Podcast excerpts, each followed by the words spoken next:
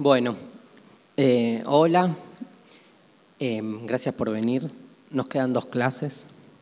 Nos queda esta y la clase de diciembre. Eh, la verdad que después de haber trabajado Nietzsche y Foucault, llegar a esta altura al pensamiento de Derrida va marcando como un trío muy interesante como para comprender gran parte del desarrollo de la filosofía del siglo XX. Sin embargo, quiero empezar por acá porque hoy va a tener una presencia espectral. En la clase de Foucault por ahí no hizo tanta falta, pero en la de hoy sí. Em, nos está faltando un pensador en el medio. ¿sí? ¿Por qué? Primero porque como empezamos en mayo, el curso y eran ocho pensadores que saben que el listado es absolutamente aleatorio, tiene que ver con, con los meses. Nos quedó afuera uno del que ahora me arrepiento. Ay, apagaron todas las luces. Prenden. ¿Hace ruido la luz? Ver, a ver sí. Sí, porque hay muchos que anotan. Sí. Bueno, gracias. Em, ¿Cómo están con la luz? Levante la mano quien está mal. Perdieron el balotaje. Pero eso fue un 90-10. Em, lo que decía es que está faltando un pensador. Está faltando un pensador que es clave para entender a Derrida. Vamos a hablar diez minutitos de él. Y eh, sobre todo para la última clase, para hablar de los pensadores biopolíticos. Me hablo o me estoy refiriendo claramente a el pensador del siglo XX, que ya lo dimos también, por eso no, no buscamos no repetirlo, que es Heidegger. O sea, es fundamental manejar dos o tres ideas de Heidegger para entrarle bien a Derrida.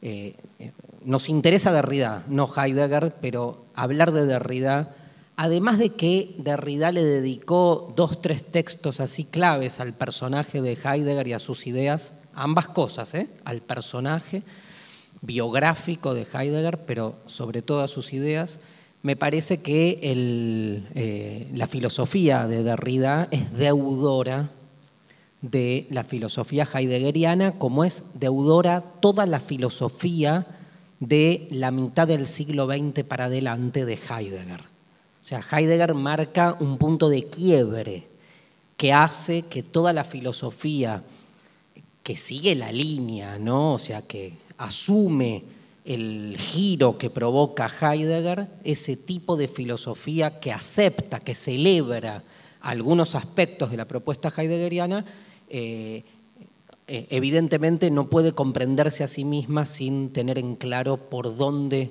pasó eh, el pensamiento de este autor. Y en especial quiero que ya marcarles para que les quede ya instalado, tal vez, digo, si uno dice Derrida, hay dos, tres palabras que surgen naturalmente. Una es diferencia, de la que vamos a hablar mucho. Otra es deconstrucción. Derrida es el filósofo de la deconstrucción. De hecho, hace de la palabra deconstrucción una palabra clave en toda su propuesta filosófica.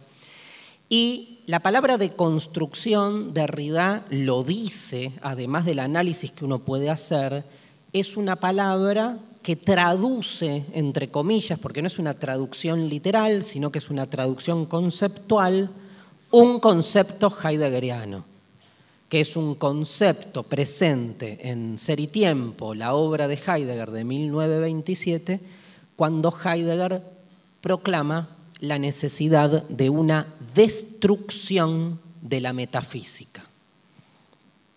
Esa palabra destrucción, Derrida la reinventa, la relee como deconstrucción para muchos esa relectura que Derrida hace de la destrucción de la metafísica en términos de deconstrucción de la metafísica, ayorna, alivia, baja un cambio a lo que es la propuesta heideggeriana. Destrucción es dura, es dura.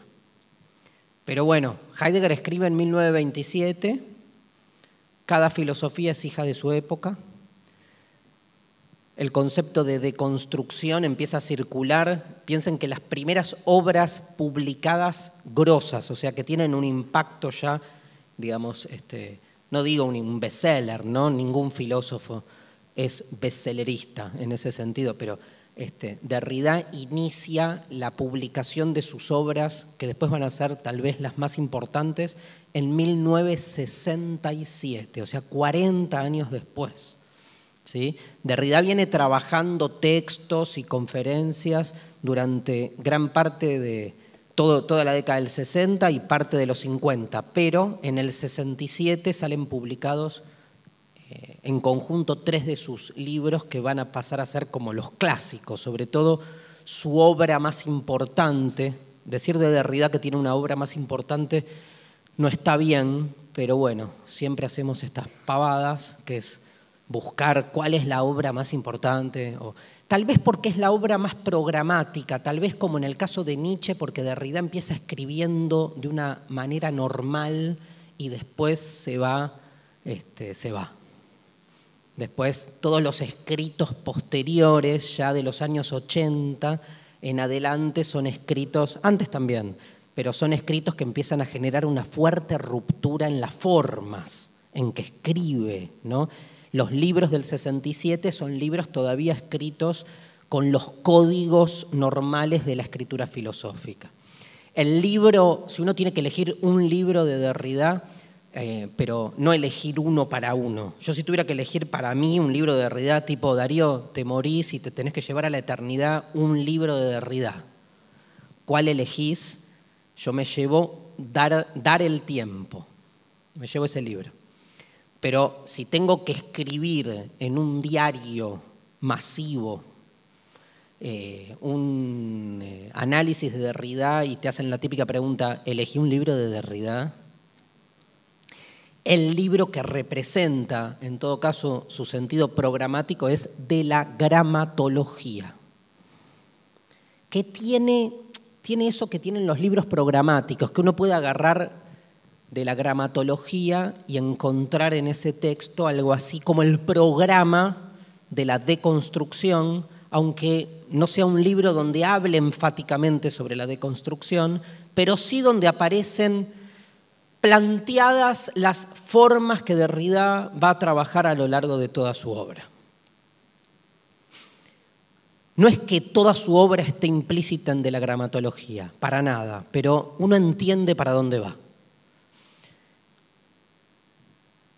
Es complejo Derrida, ¿eh? no es un autor... Eh, yo les, recomendé, ¿no? Y mañana que muchos me escribieron, les mandé el libro, eh, se lo mandé a la facultad ayer, así que, este, pero ya está el PDF también, pero ese es, lo que tiene Derrida es que tiene una escritura no compleja por difícil, sino porque, como les decía, a lo largo de su obra, de 1967 en adelante, va cada vez más soltando el canon, ¿no? va cada vez más peleándose contra las formas. Y ya sus últimas obras son obras donde, por decir una característica que me van a entender que es muy propio de la filosofía de Derrida, se confunde la filosofía y la literatura.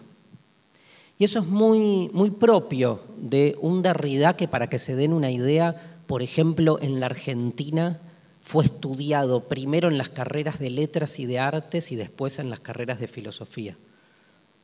Que ni se, los, se sigue sin estudiarlo Derrida en las carreras de filosofía, en realidad habría que ver cuál. Pero, eh, ¿por qué? Porque está en el límite. Es un border, es un pensador de los márgenes. Hay un libro de él de principios de los 70 que se llama Márgenes de la Filosofía. Va siempre a ese lugar, al lugar incluso de la ambigüedad en su manera de escribir. ¿sí? Entonces, muchos libros de él son entrevistas. Hay un libro como el libro de la hospitalidad que está traducido al castellano, que es un comentario a otro texto, y entonces hay muchos libros que Derrida escribe como si les dijese a, dos, a cuatro manos. Hay una escritura central, una escritura talmúdica, ¿sí? y en las marginalias hay otro texto. La hospitalidad es un texto doble, Uno va, la hoja está partida en dos. Entonces hay una lectura central ¿sí? Este, y, abajo, como si fuese una gran nota a pie de texto infinita, que va todo el tiempo dialogando con el texto de arriba, uno va leyendo otro texto que de algún modo nos dispersa, o sea, en Derrida es imposible, salvo en esas primeras tres obras, y de la gramatología tiene eso, por eso sería como su obra hegemónica, ¿no? porque uno la puede leer normalmente, pero en general este, con lo que se encuentra uno con Derrida es con un estilo literario que hace imposible una concentración unívoca de lo que lee. Se pierde. Parece a veces como que escribe filosofía desde el fluir de la conciencia. Y entonces uno está leyendo más que concentrado, buscando conceptos filosóficos, está deleitando con un espectáculo filosófico es más un poeta que un filósofo, en términos de lo que son los géneros. Para mí es más filósofo que todos los filósofos, porque escribe poéticamente filosofía y porque esa es la filosofía en la que yo creo.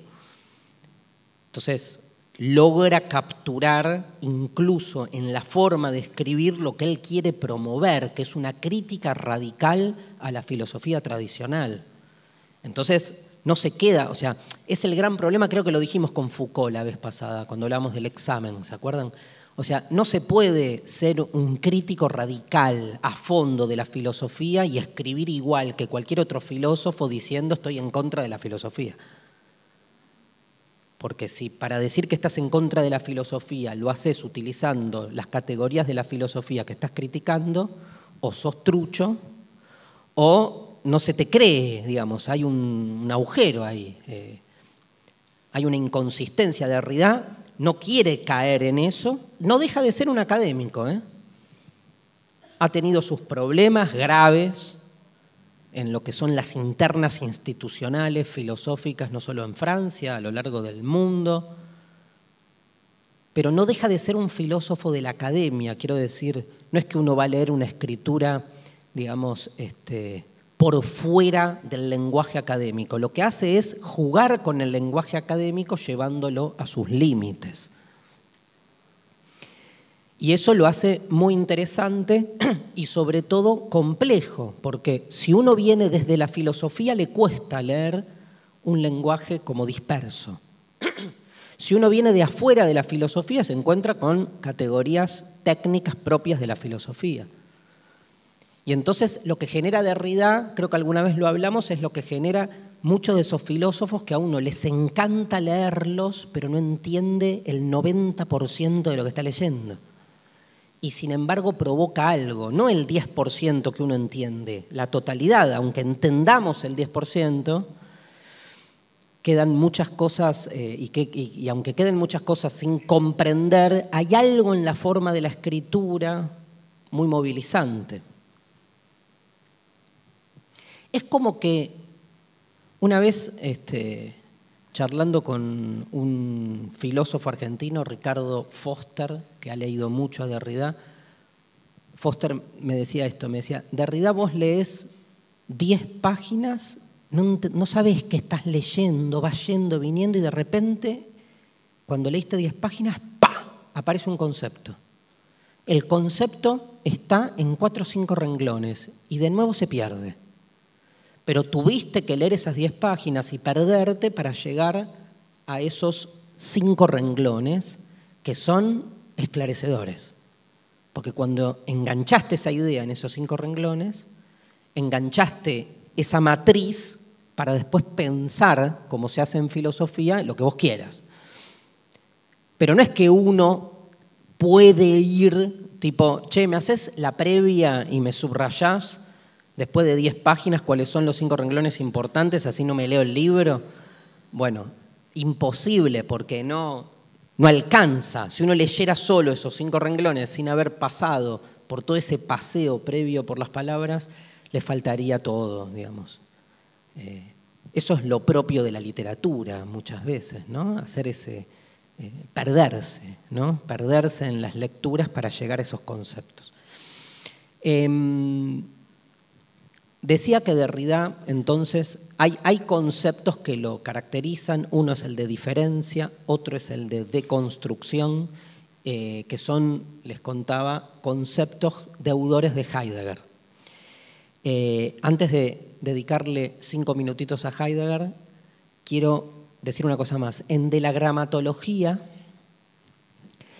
em, que es un libro muy particular, la palabra gramatología es una palabra medio un neologismo, había sido usada por dos o tres autores previos a Derrida, y Derrida la toma de ellos, gramatología sería más o menos como una ciencia de la escritura, si lo pudiésemos traducir.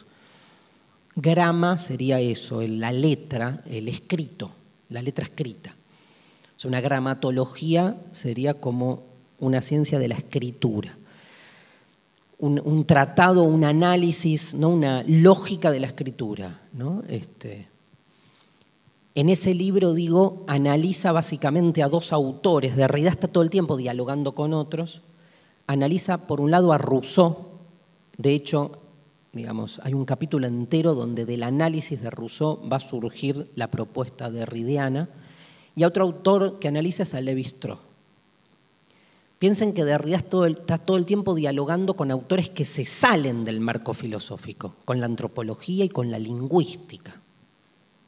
Otro autor, me olvidé, con el que dialoga en de la gramatología, obviamente es con Saussure y con todos los estudios lingüísticos. Y lo que hace es empezar a dar vuelta a todos esos esquemas, pero a, ir a los autores y encontrar en los textos de los autores sus tensiones para leerlos desde otro lugar. Si hay una, ahora vuelvo a la gramatología, pero si hay una característica del pensamiento de Derrida, es que Derrida propone una relectura de los clásicos de la filosofía encontrando aquellos detalles que las lecturas tradicionales dejan afuera. La deconstrucción, le vamos a dedicar gran parte de la clase a esto, no es un método que viene desde afuera para leer los textos Derrida encara a la tradición filosófica, esto lo dice Mauricio Ferraris, después les cuento, bibliografía para entender a Derrida, es un lector de Derrida. Derrida encara a la tradición filosófica como un analista, sienta a la tradición filosófica en un diván y lo analiza entonces no necesita venir desde afuera a marcar ni las tensiones, ni las contradicciones, ni lo oculto, ni lo reprimido de la historia de la filosofía occidental. Lo encuentra en sus palabras. Derrida dice, lean a Platón, pero léanlo desde la perspectiva no cristiana o idealista, o desde la perspectiva oficial o desde los manuales de, historia de la filosofía que se estudian en los colegios. Empecemos casi lacanianamente, si quieren, a buscar en sus detalles, en sus significantes, otros, otros disparadores, otras posibilidades. Nunca van a encontrar en Derrida que va a los textos de la filosofía tradicional con una previa, con un marco previo tratando de ver algo diferente. Él encuentra en la misma letra esas tensiones. Por eso es impactante lo que genera en su relectura de la historia de la filosofía, porque medio que nos está diciendo, che, boludos, ¿no se dieron cuenta? Cuando leyeron la alegoría de la caverna, ¿realmente creyeron que Platón estaba diciendo eso? Pero mirá, lee el capítulo 6 de la República, mirá lo que dice, y en eso, tac, te subraya a mí me pasa eso con Derrida. Eh, Derrida está todo el tiempo leyendo textos, ¿no? Por ejemplo, tiene un libro que se llama La farmacia de Platón.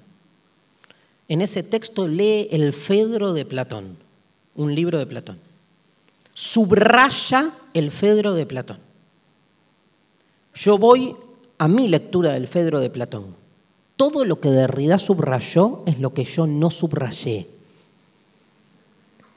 Entonces, para decirlo académicamente, es como que te mete el dedo en el orto, diciéndote, ¿por qué no miraste? ¿Por qué no viste esto? ¿Por qué no viste esto? Y tal vez esa es la tarea de la filosofía, ¿no? La molestia de la filosofía. Yo ahí le reivindico, digo, la, la sensación fea de sentir la molestia del filósofo, ¿no? la, molestia que genera el filósofo con propuestas de problematizar textos o ideas que uno no ve. Pero lo hace con Edipo, por ejemplo, en el libro llamado La hospitalidad, hace una relectura del Edipo. Brillante, de nuevo, subraya lo que uno no ve. Lea a todos, ¿eh? Lea Hobbes, lea Marx. Tiene un libro que para mí es de lo mejor, que se llama Espectros de Marx, donde hace una, pone eh, a dialogar a Marx con Shakespeare, con el Hamlet de Shakespeare y la idea del fantasma. Entonces está todo el tiempo releyendo autores marcando esa diferencia, marcando la diferencia. Ya vamos a ir a ese concepto. Quiero cerrar la introducción. En de la gramatología aparece tal vez, digo, una de las frases más emblemáticas, ¿no? Vieron que hay como en filosofía hay como una necesidad reductiva de encontrar como frases famosas, tipo, solo sé que no sé nada, pienso, luego existo. Es como que la frase... es, es un temita el de las frases. Por un lado, es una cagada una frase porque es como que es muy reduccionista. Pero por otro lado, no para el que es de filosofía, sino como nos pasa en este espacio, para el que viene de afuera, una frase es muy disparadora, o sea, nos permite realmente, nos da la posibilidad de, eh, más cuando son frases paradójicas, ¿no? de abrir reflexiones que incluso hasta bastardeando la frase, hasta traicionándola, hasta interpretándola como se nos cante, nos permite entrar por lugares nuevos. ¿no? Así como Nietzsche, Dios ha muerto, así como este, eh, bueno, eh, un montón de autores que tienen como sus frases emblemáticas, tal vez la frase más famosa de Derrida, de la que vamos a hablar ahora en un rato, está en la gramatología y dice así, nada hay fuera del texto. Nada hay fuera del texto. nada. Hay fuera del texto. O sea, uno diría por la positiva, todo es texto. Pero no es eso, es nada hay fuera del texto, no es lo mismo que por la afirmativa decir todo es lenguaje, está diciendo en algún punto. Vamos a ver en qué contexto, de qué se trata, pero es una frase muy provocativa nada hay fuera del texto, lo primero que tenemos para decir, juro que después vuelvo, ese nada que hay afuera del texto refiere a lo que debería haber fuera del texto, que es ni más ni menos que la realidad, porque se supone que las palabras hablan de las cosas, que los textos refieren a la realidad. Si nada hay fuera del texto, ¿de qué habla un texto? Si no hay nada fuera, es un problema. Debe hablar de más texto. Puede ser. Las palabras solo hablan de otras palabras. Podría ser. Pero en principio, para la tradición occidental, vamos a empezar a usar un término, para la tradición metafísica, para nuestra cultura, claramente hay una estructuración binaria hay palabras, hay cosas, y las palabras, puente, hablan de las cosas. Si yo digo, la mesa es negra, estoy armando una oración que se supone que habla de un hecho. ¿Cuál? Esta mesa que es negra. Las palabras se supone que hablan de las cosas. Si Derrida dice nada hay fuera del texto, ¿qué quiere decir? Que no podemos nunca terminar de explicar, legitimar, justificar, validar que la frase la mesa es negra esté hablando de algo en concreto, que estamos encerrados en el lenguaje. ¿Qué quiere decir cuando dice nada hay fuera del texto, que no tenemos suficientes elementos comprobatorios para justificar que una frase esté realmente describiendo un estado de cosas. Es una frase provocativa incluso porque gran parte del pensamiento postmoderno, un pensamiento con el que Derrida ha tenido sus conflictos, suele ir por ese lado, suele generar, pienso en Bátimo, por ejemplo, una disolución del principio de realidad. Piensen que todo esto es más herencia, nada hay fuera del texto, la disolución del principio de realidad es más bien una herencia, si quieren, de ese Nietzsche que vimos acá que decía no hay hechos, solo interpretaciones. Está en la misma lógica. Y tiro una más simplemente para dejar abierta, si digo nada ahí fuera del texto, y ustedes se pelean con esa frase, le dirían a Derrida, mira, Jack, tenemos un problema, vos decís que nada hay fuera del texto, pero hay algo afuera del texto, te guste o no te guste. Derrida les diría, ¿qué hay? Ustedes dirían, realidad. Y Derrida les diría, realidad, ¿no es una palabra? Y ustedes le dirían, sí, pero me estoy refiriendo a la realidad en sí misma, no a la palabra realidad. Y de realidad les diría, la frase me estoy refiriendo a la realidad en sí misma, no a la palabra realidad, ¿no es una frase? Y ustedes dirían, no, está bien, pero lo que quiero, de lo que quiero hablar es de... Y de realidad les diría, como gesto. No es una inscripción, no es un, no, es, no es un texto gestual, pero no es un texto. O sea, ¿qué hay fuera del texto? Que podamos nosotros despojar del lenguaje para referirnos a eso. Nada. Si nuestro acceso a la realidad es el lenguaje. ¿Cómo podríamos hablar sin usar el lenguaje de lo que hay fuera del lenguaje si solo nos referimos desde el lenguaje? Ahora, no quiero decir con esto, dice Derrida, que no exista nada afuera del lenguaje. Obvio que hay algo. Pero ya decir obvio que hay algo es lenguaje. Si es lenguaje, es una modulación especial. Digo, Derrida con lo que se pelea, primero es compensar la posibilidad de una realidad en sí misma desprovista del abordaje lingüístico del ser humano. Y segundo, tal vez lo más importante, que es lo que lo aúna con un Foucault o con un Nietzsche, con lo que se pelea Derrida es con que haya gente que cree que tiene la supremacía en el uso de los textos indicados para describir la realidad. Porque me parece más polémico cuando dice nada ahí fuera del texto, no tanto la huevada de, bueno, pero hay algo. Obvio, no es tipo, no es como esos cuentos de Borges que Borges dice, ¿vieron? Tlonuk Orbis Tertius, que un cuentazo ese, ¿no? Que eh, un planeta donde las cosas existían mientras alguien las pensaba, dice Borges.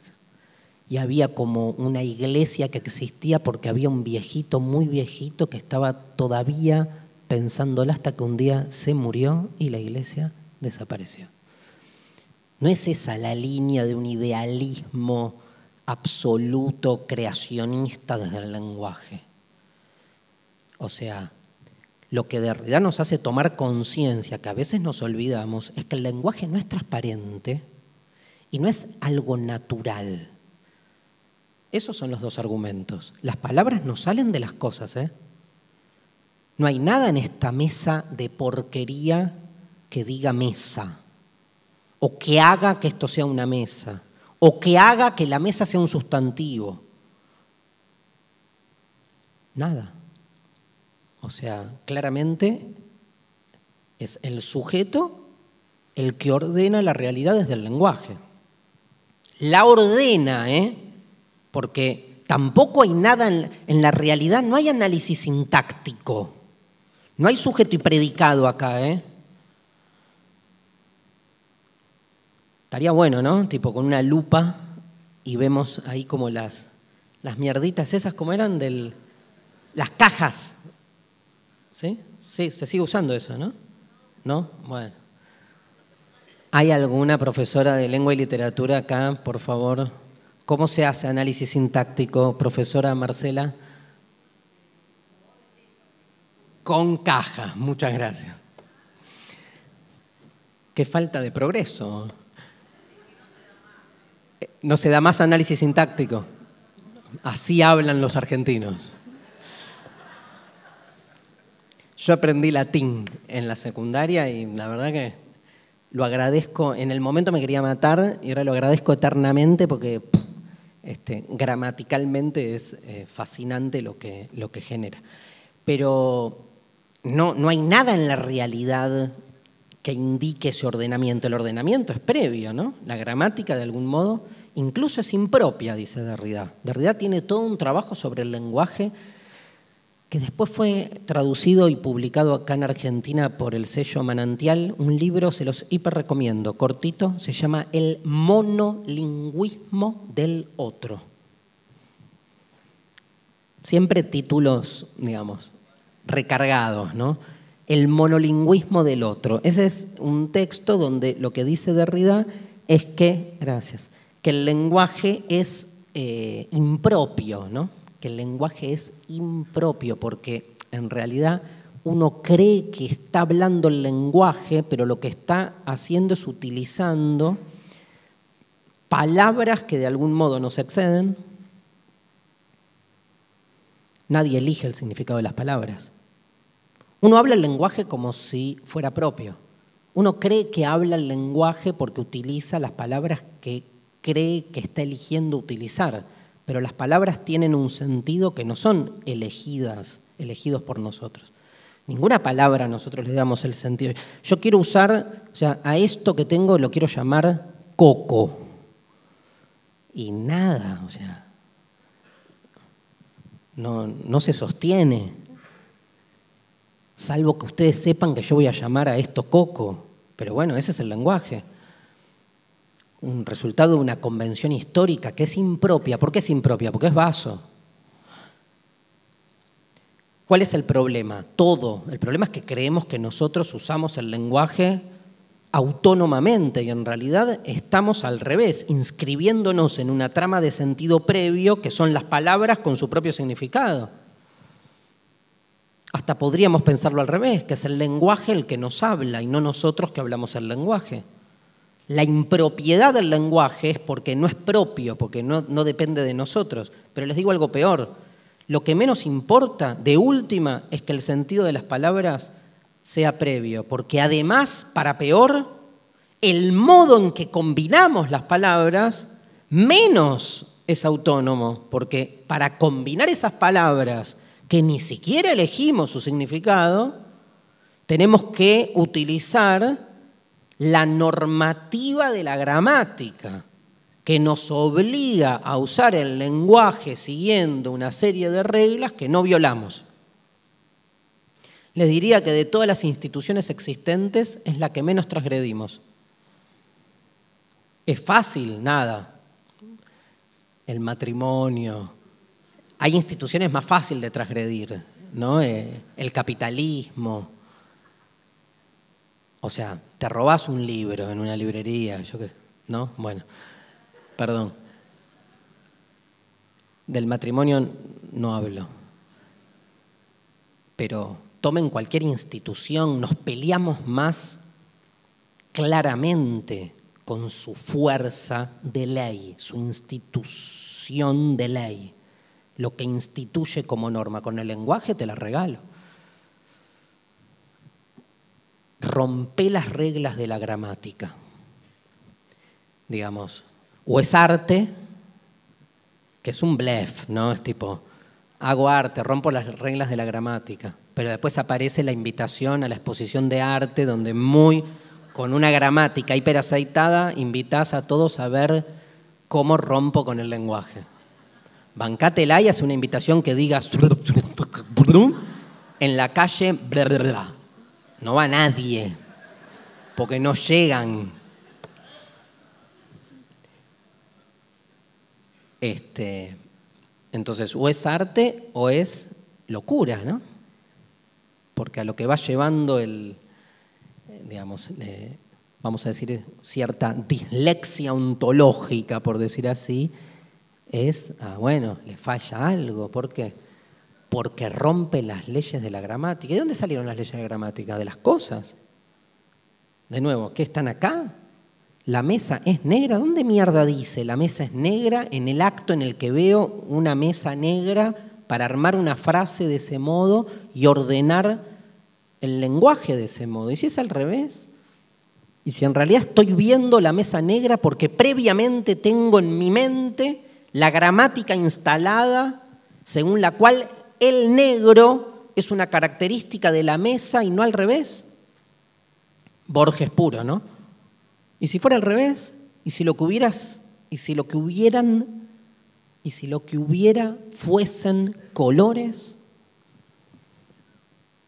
Colores que pueden ser mesas o viromes o paredes, pero no, pensamos al revés. Hay un sujeto, hay una sustancia, hay una cosa, la mesa, que tiene un color. ¿Dónde tiene el color? O sea, no estamos ordenando la realidad porque previamente usamos un lenguaje que no es propio y que sin embargo ordena la realidad, ¿no? Derrida le dedica mucho a ese tema. El lenguaje dice en el monolingüismo del otro, es impropio y no es único. Uno cree que habla un lenguaje y que lo habla uno propiamente. Él rompe con las dos. Es impropio y nunca es único, porque el lenguaje es una sedimentación permanente de encuentros entre lenguas. No es que vino un chabón y dijo, che, inventamos un lenguaje, hablemoslo. Está todo el tiempo en movimiento. Dicho de otra manera, el lenguaje es un híbrido, es mixturación permanente y lo seguimos mixturando, a pesar de que exista una policía del lenguaje que se dedique todo el tiempo a la represión permanente de nuestro habla. ¿no? Esa policía tiene nombre y apellido, diccionario, reglas de ortografía y cosas por el estilo. ¿no? Pero se juega mucho en el lenguaje, porque quiero dar una vuelta más. Si nada hay fuera del texto, todo se juega en el lenguaje. Entonces, tenemos un combo trágico. Nada hay fuera del texto, pero además ese texto, que es lo único que hay, es impropio y no es único. Y después nos creemos libres, autónomos, creemos que hacemos lo que queremos, esas cosas propias de las sociedades liberales, donde nos sentimos dueños de nosotros mismos. Bueno, contra eso se va a pelear Derrida. Derrida tiene eso, es una radicalización de la filosofía. Para mí, en Derrida se alcanza la radicalización de la filosofía, lleva a la filosofía al extremo. No es condescendiente, va por todo. Y a todo lo disuelve, lo resquebraja, lo deconstruye, lo desestabiliza. No hay un concepto que quede estable en Derrida. Donde pica, se rasca. Y donde no pica, se rasca también. O sea, se rasca. Todo el tiempo. y entonces nos permite visualizar todas las otras perspectivas obturadas, opacadas, exiliadas. Para decirlo, lo voy a decir en una fórmula bien simple. Si tuviésemos que, si alguien me dijera, Darío, resumí la filosofía de Derrida en dos palabras. O sea, para Derrida, como no hay una verdad, todo puede ser de otra manera. Por lo tanto, la filosofía es el arte de evidenciar esas otras maneras escondidas frente a las usuales. De todo, del amor, de la amistad, de la política, de la religión, de la cocina, ustedes me dirán, de, los animales, ustedes me dirán, ¿pero qué habla de todo eso, de Derrida? De todo eso. Tiene un libro sobre la amistad, un libro sobre el amor, un libro sobre la guerra, un libro sobre la política. Tiene un libro de cada cosa. Porque lo que busca es evidenciar las otras perspectivas posibles. ¿Por qué es importante evidenciar las otras perspectivas posibles? Porque no hay una verdad. Como no hay una verdad, socráticamente les diría, como no hay una verdad, el objetivo de la filosofía es claro. No hay una verdad. ¿Contra qué me peleo? Contra aquellas ideas que se instalan como verdaderas. Porque si no hay una verdad, es evidente que ahí hay una imposición, hay un ejercicio de poder. Entonces, deconstruir va en ese camino, en mostrar por qué algunos conceptos se han ido construyendo a sí mismos como si fuesen incuestionables. La deconstrucción está todo el tiempo mostrando que detrás de aquellas ideas que se nos presentan como definitivas, obvias, seguras, hay una trama oculta, hay una historia. Derrida en la línea de Foucault, en la línea de Nietzsche, hace una genealogía de los conceptos. Busca ese origen oculto, oculto porque, digamos, porque en la cotidianeidad los conceptos no están mostrando su historia, se muestran como si fuesen naturales. Derrida es un filósofo de la desnaturalización, obviamente Mostrar deconstructivamente la historia oculta es mostrar, a ver si se entiende, que todo concepto supone siempre una política. Porque cuando se deconstruye, se muestra que la historia de ese concepto supone que de las múltiples interpretaciones que hay sobre cualquier cosa, una vence y que cuando definimos al bien como lo definimos es porque han habido 20 definiciones del bien y una se sacó de encima las otras 19. Y si definimos al amor como lo definimos es porque hubo 30 definiciones del amor y uno se impuso sobre el resto. Cuando deconstruimos volvemos a poner sobre la superficie los otros 29 las otras 29 perspectivas. ¿Eso nos hace más felices? Ni a palos. ¿no? no tiene nada que ver la filosofía con la felicidad, nada que ver. Al revés, o sea, incluso la misma idea de felicidad para la filosofía, imagínense, la da vuelta por todos lados, ¿no? O sea, no. Al revés diría, la felicidad tal como en principio nosotros la entendemos tiene que ver con este pacto de olvido que es pensar que de todas las perspectivas posibles una es la verdadera. Y eso tranquiliza, ¿no? Calma. La deconstrucción no es farmacológica, no calma, problematiza al revés. O sea, Derrida, incluso si me van siguiendo con lo que estoy diciendo, Derrida no llama a hacer filosofía donde se visualiza una crisis. Es todo lo contrario. Derrida dice, donde todo funciona bien y correctamente, ahí hay que hacer filosofía. Porque hacer filosofía cuando todo se está cayendo a pedazos, la hace cualquiera. ¿eh? Todos vislumbramos los márgenes, los fundamentos de un paradigma cuando se hace mierda, porque se hace mierda. Ahora, cuando todo está funcionando divinamente, a la perfección, siguiendo las normativas, no hay cuestionamientos ni nada, Derrida dice, ahí hay que, hay que apuntar. Porque no hay mejor indicio de una situación de violencia que en la paz. Porque si hay paz, es porque alguien ha disuelto, ha exterminado las otras posibilidades.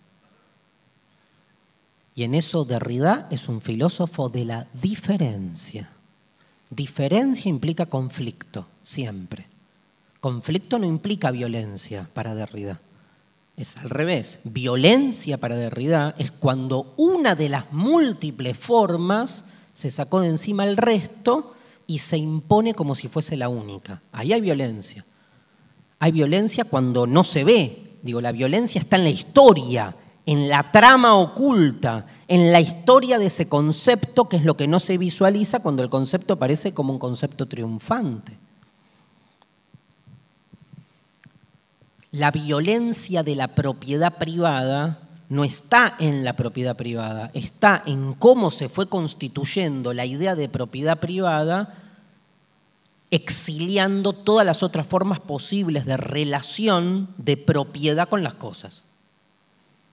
Ahí hay una batalla ganada, que hoy funciona normalmente. Digo, donde hay normalidad y hay paz, hay una violencia escondida, una violencia histórica. Nietzsche es un poco el, el generador de esta idea que tiene que ver con que en el origen lo que hay es diferencias y hay diferencia, hay conflicto. Y esta es la línea, meto ahora a Heidegger, esta es la línea que inaugura Heidegger y que para Derrida es clave. Lo explico. Hay, Heidegger tiene como dos momentos. El, primer momento que es la escritura de ser y tiempo y todos los conceptos que hay alrededor de ese libro, 1927, Ser y Tiempo. Y después está todo el resto, sobre todo todos los textos posteriores a Ser y Tiempo que, como en la mayoría de estos pensadores, van profundizando sus ideas. A diferencia de Derrida, Ser y Tiempo claramente es un libro programático. La gramatología no fue escrito para eso, como les decía, pero este, termina siéndolo. En el caso de, de Ser y Tiempo es mucho más claro. En Ser y Tiempo lo que hace Heidegger es marcar una diferencia muy puntual que todo el mundo maneja, pero que como suele decir Heidegger, no solemos poner a la luz, que es la diferencia entre el ser, por un lado, me falta el pizarrón hoy, pero bueno, síganme, el ser por un lado y el ente por el otro. Ser y ente. ¿Qué es ente? Es un sinónimo de cosa. Un ente sería una cosa, ¿ok? Una entidad. De ahí viene la palabra ente, entidad. El ser y el ente. Solemos confundirlos, dice Heidegger. ¿Por qué? Porque, digamos, solemos llamar seres a los entes, a las cosas, y en realidad es muy diferente. Subrayo la palabra diferente. Una cosa, un ente de su ser. Por ejemplo, esto es una cosa, un ente, un libro. Ahora, este libro, que es una cosa, todos lo visualizamos como una cosa, les dejo para que piensen la definición de la palabra cosa. ¿Qué es una cosa? Ahora volvemos. Pero en principio este libro, que es una cosa, como cualquier otra entidad que es una cosa, podemos diferenciar, no se asusten, ¿eh? su cosidad de su ser. ¿Qué es el ser? Vamos a la definición. Cosa o entidad o ente es todo aquello que es. Por lo tanto, este libro es una cosa. ¿Por qué? Gracias. ¿Por qué es? Tiene la característica de ser. Está mal dicho lo que dije, pero no importa, se entiende. Y por eso es una cosa. ¿Por qué es? Yo soy una entidad. Sí. ¿Por qué? Porque soy.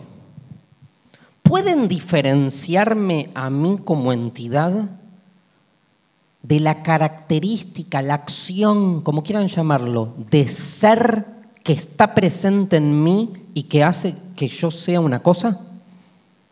Va de nuevo. Este libro es una cosa porque es. ¿Dónde está el ser de este libro? En que esté en que exista. O sea, ¿qué es el ser? ¿Está en el libro? ¿Está acá el libro? ¿En el libro el ser? Sí. Si no, este libro no sería. O sea, este libro tiene que tener la característica de ser. De ser que un libro, no, no, antes. Yo digo, este libro es, ¿me entienden? Sí. Alguno me dirá, es que, no, no importa. Estoy diciendo otra cosa, no estoy diciendo que este libro es rojo o es de Derrida, incluso no estoy diciendo que sea un libro, estoy diciendo que esto es, punto. ¿Me entienden? Sí, ese es el ser. O sea, el ser vendría a ser como la característica más general o abstracta que tiene algo y que lo define en tanto que cualquier cosa que hay en el mundo, antes que nada, es. Si no, no sería una cosa, luego no sería un libro, luego no sería un libro de Derrida.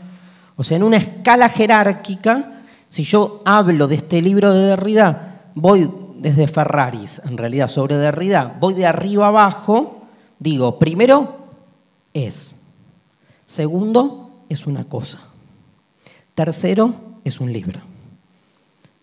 Cuarto, es rojo. Quinto, hasta que llego al final donde describo, está bueno, ¿no? Si arriba está el ser, abajo, ¿qué mierda hay?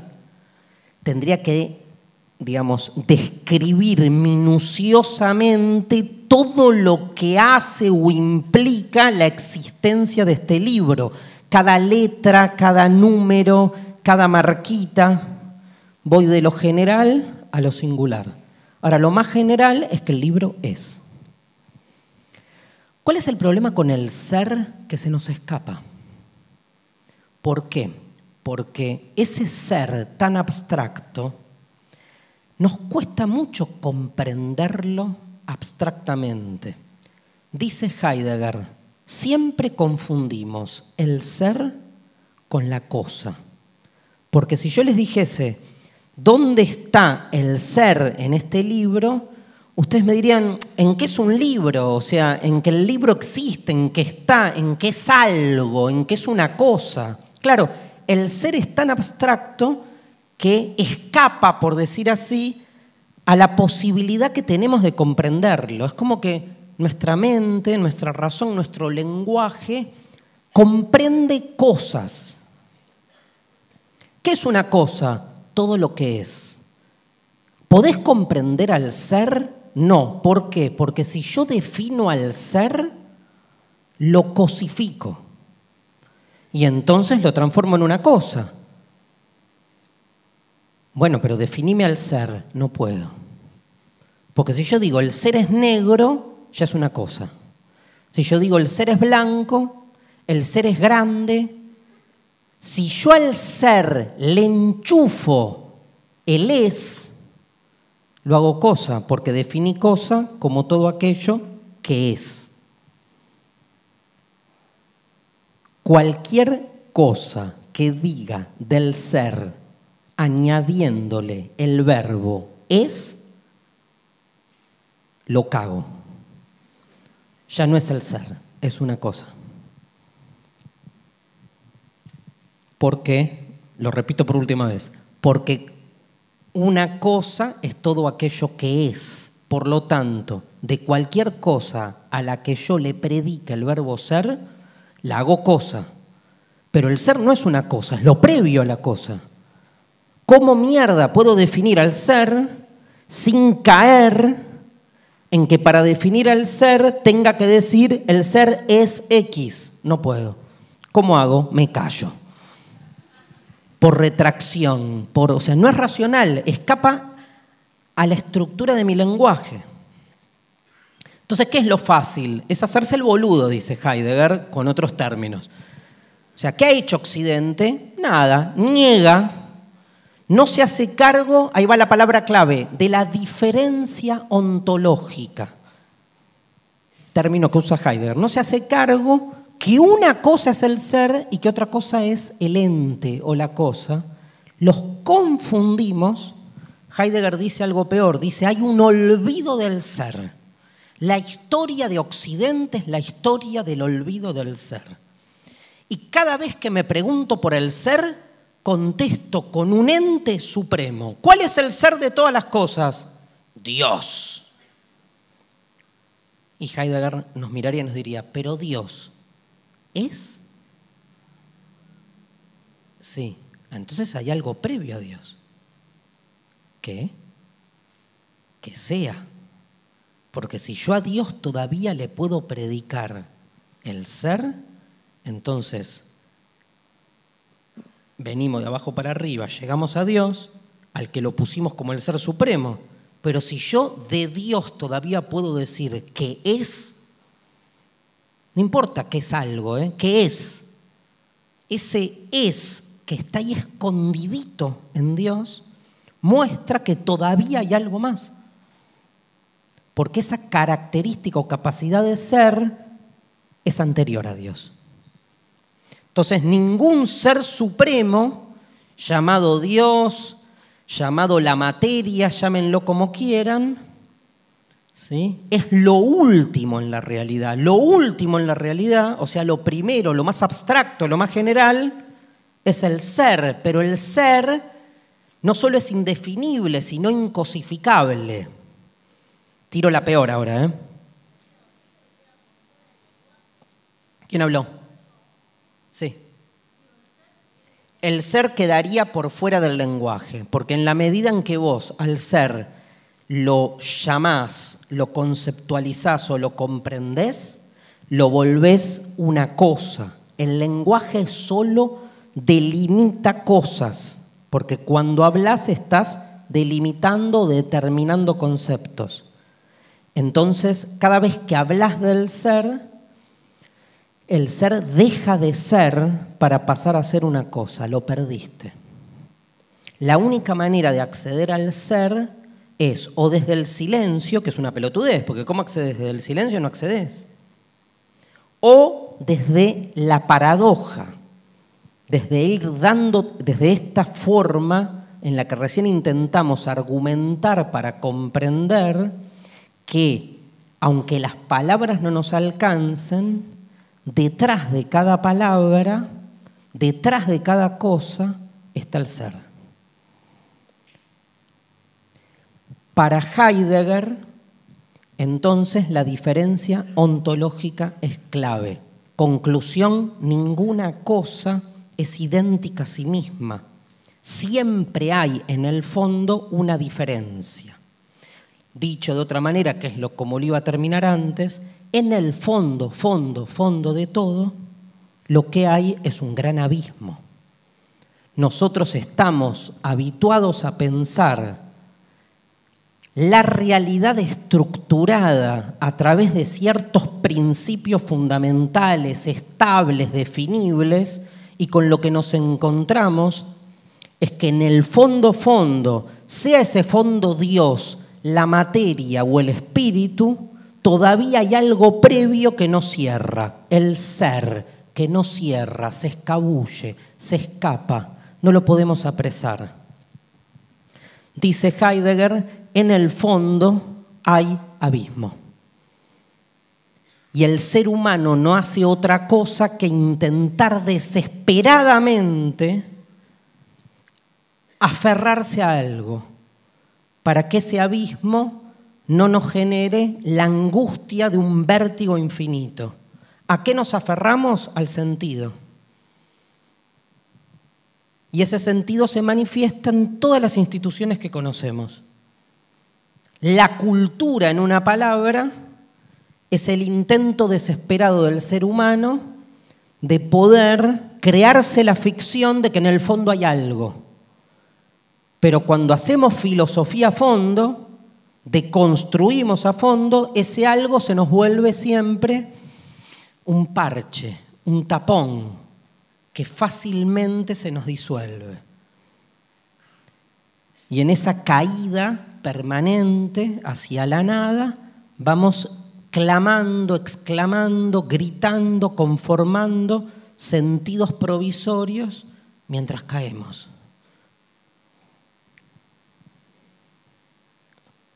Heidegger, divino, ¿no?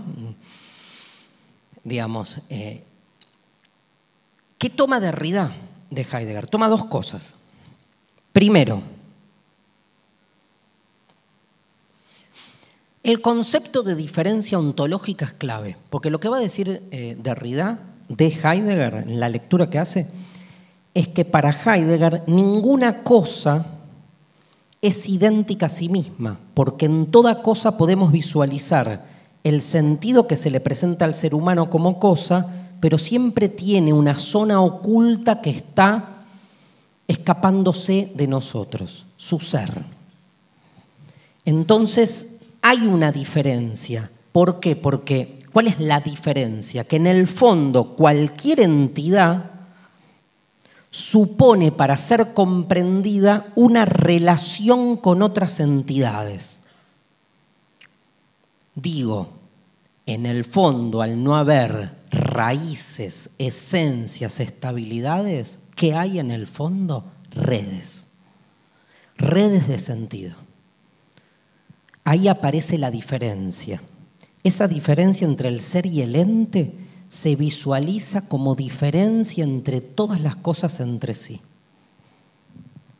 Entonces, en el fondo, para Derrida, cualquier concepto, más que expresar una definición, o expresar una idea está expresando su diferencia con otros conceptos. Fácil, ¿no? Yo entiendo lo que es una silla porque una silla al mismo tiempo se diferencia de una mesa o de un plato o de un techo. Pero hay algo peor, la silla, digamos, eh, es silla no solo porque se diferencie de una vaca o de un plato volador, sino porque al mismo tiempo esa diferencia se genera con otras entidades dentro de todo un relato o trama conceptual según la cual hablamos de silla al interior de un aula o de un auditorio o de un teatro.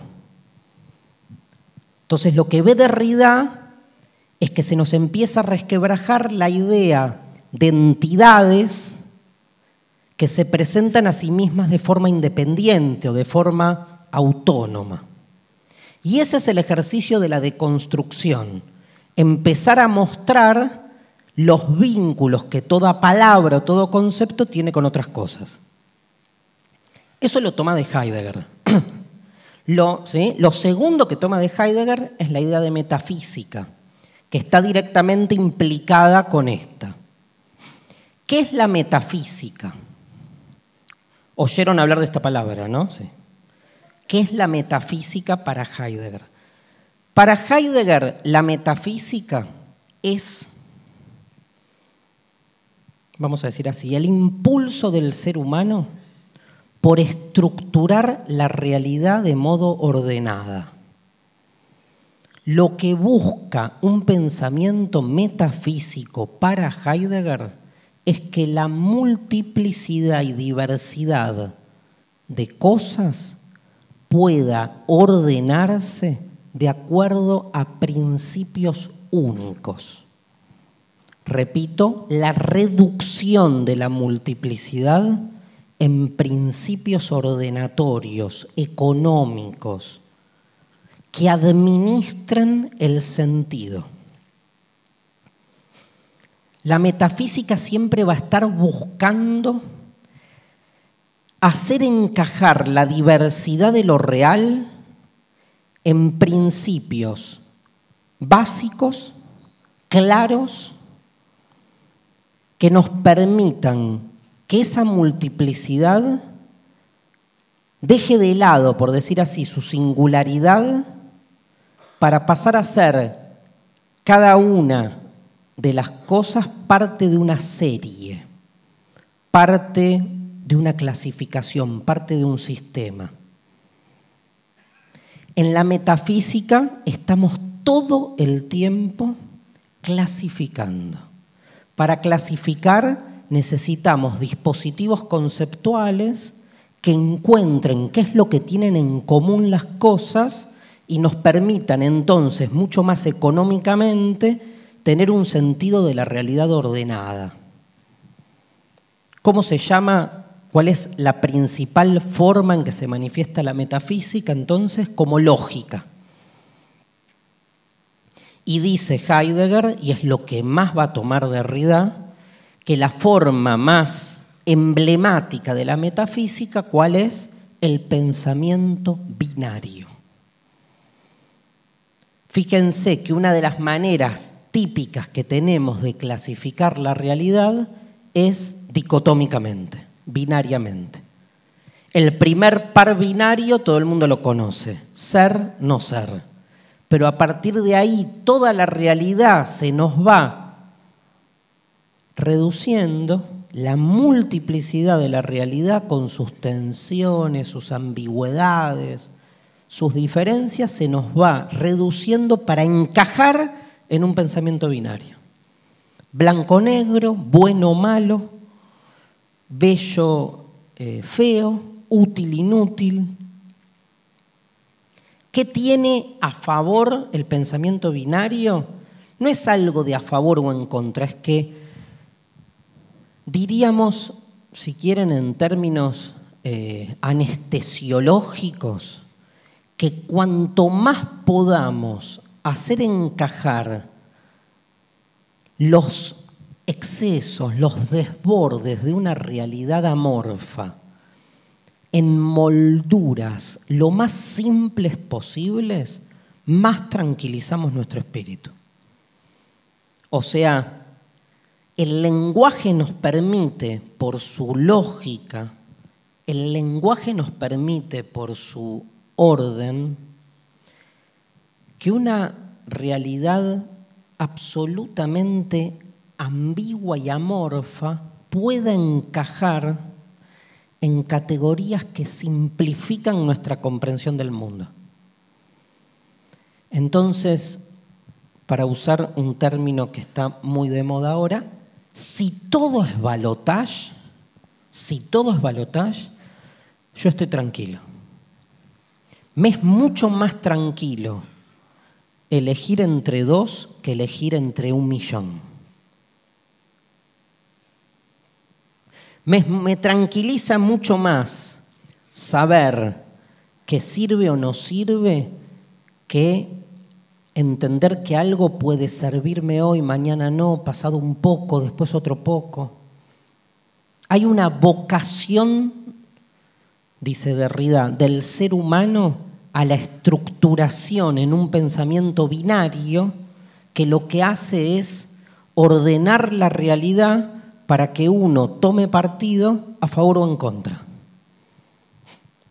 Es cierto que es mucho menos laborioso para nosotros una toma de partido tan inmediata. Me gusta, no me gusta, es bueno o malo y se terminó el problema. La realidad sería mucho más problemática si todo fuera un gran gris, ¿no? Porque los grises lo que van generando son zonas de ambigüedad donde uno va y viene todo el tiempo, se contradice con uno mismo, el otro puede tener tanta razón como yo, etcétera, etcétera. Y eso genera una complicación adicional. ¿Qué ha hecho, dice Derrida, nuestra cultura? Ahora sí, metafísicamente ha tomado partido por el pensamiento binario y armado una estructuración donde se coloca de un lado y de otro a los conceptos fundamentales. Por ejemplo, alma y cuerpo. El alma es el bien, el cuerpo es el mal. Por ejemplo, forma y materia. La forma es el bien, la materia es el mal. ¿Por qué? No hay razón. No hay razón. Porque necesitamos ordenar la realidad. Incluso Derrida recuerda un texto de Nietzsche, La genealogía de la moral, donde Nietzsche dice que en realidad, en la antigüedad, la palabra bueno no se refería a una cuestión moral. Buenos eran los poderosos. Digo, entre los poderosos se decía, acá estamos los buenos. Los buenos siempre somos nosotros, siempre somos los que ejercemos el poder del lenguaje, de la, nominación. Por lo tanto, en este pensamiento binario, del lado del bien, o sea, de lo que a nosotros nos conviene, vamos a colocar toda una serie de categorías que no sean funcionales. Y así vamos diferente. Bueno, el macho es el bien, la hembra es el mal. El mal es siempre la carencia, ¿no? El mal es malo, sobre todo porque a diferencia de nosotros, es falente, es carente. La racionalidad es el bien, el instinto es el mal, la civilización es el bien, la barbarie es el mal. Y finalmente, la voz es el bien, la escritura es el mal, o es subsidiaria, es mala en el sentido en que implica una carencia. ¿Por qué? Por una, ¿sí? Por una cuestión de cómo el pensamiento binario, repito, va estructurando lo que se supone que es una verdad o lo que se supone que es eh, algo pleno, algo esencial y lo que se supone que es un complemento. Cuando Derrida analiza la identidad sexual, en el caso de la relación macho-hembra está más que claro. La metafísica ordena la identidad sexual de modo tal que el macho es el modelo de lo humano y la hembra es un complemento. Así fue estructurada la identidad sexual en la metafísica griega. Así Aristóteles escribe en la historia de los animales que una hembra es un macho no realizado, por ejemplo, porque supone una carencia estructural, ni hablar que está ligada a un imaginario que hace de la genitalidad femenina una nada. Entonces, como el nene tiene pito y la nena no tiene nada, esa nada hace de la mujer en el pensamiento binario lo otro del macho, que es el pleno, que es el que expresa una sustancia, una realización, una plenitud. Pero esto pasa con todo. El pensamiento binario marca que el segundo polo, que es siempre el carente, es una complementariedad o expresión del primero. Y permítanme que en esa lógica eh, cierre esta primera parte con el tema de la escritura en relación a la voz. Lo que Derrida entiende de una manera realmente conflictiva es cómo en nuestra cultura o por qué en nuestra cultura se ha pensado a la voz, la fone en griego, la voz como más cercana a nuestra conciencia que la escritura. O sea, Derrida denuncia, por decir así, a ver si se entiende esta palabra, que hay un fonocentrismo. ¿Qué significa fonocentrismo? Que se considera que la voz oral es prioritaria por sobre la escritura. ¿Por qué? Porque todos nosotros pensamos que la escritura es un reflejo o es una transcripción de la voz. O sea, la escritura traduce a la voz. Y digo algo peor, la voz traduce a la conciencia, al pensamiento. O sea, en la lectura tradicional de la metafísica occidental, primero pensamos, después hablamos, después escribimos.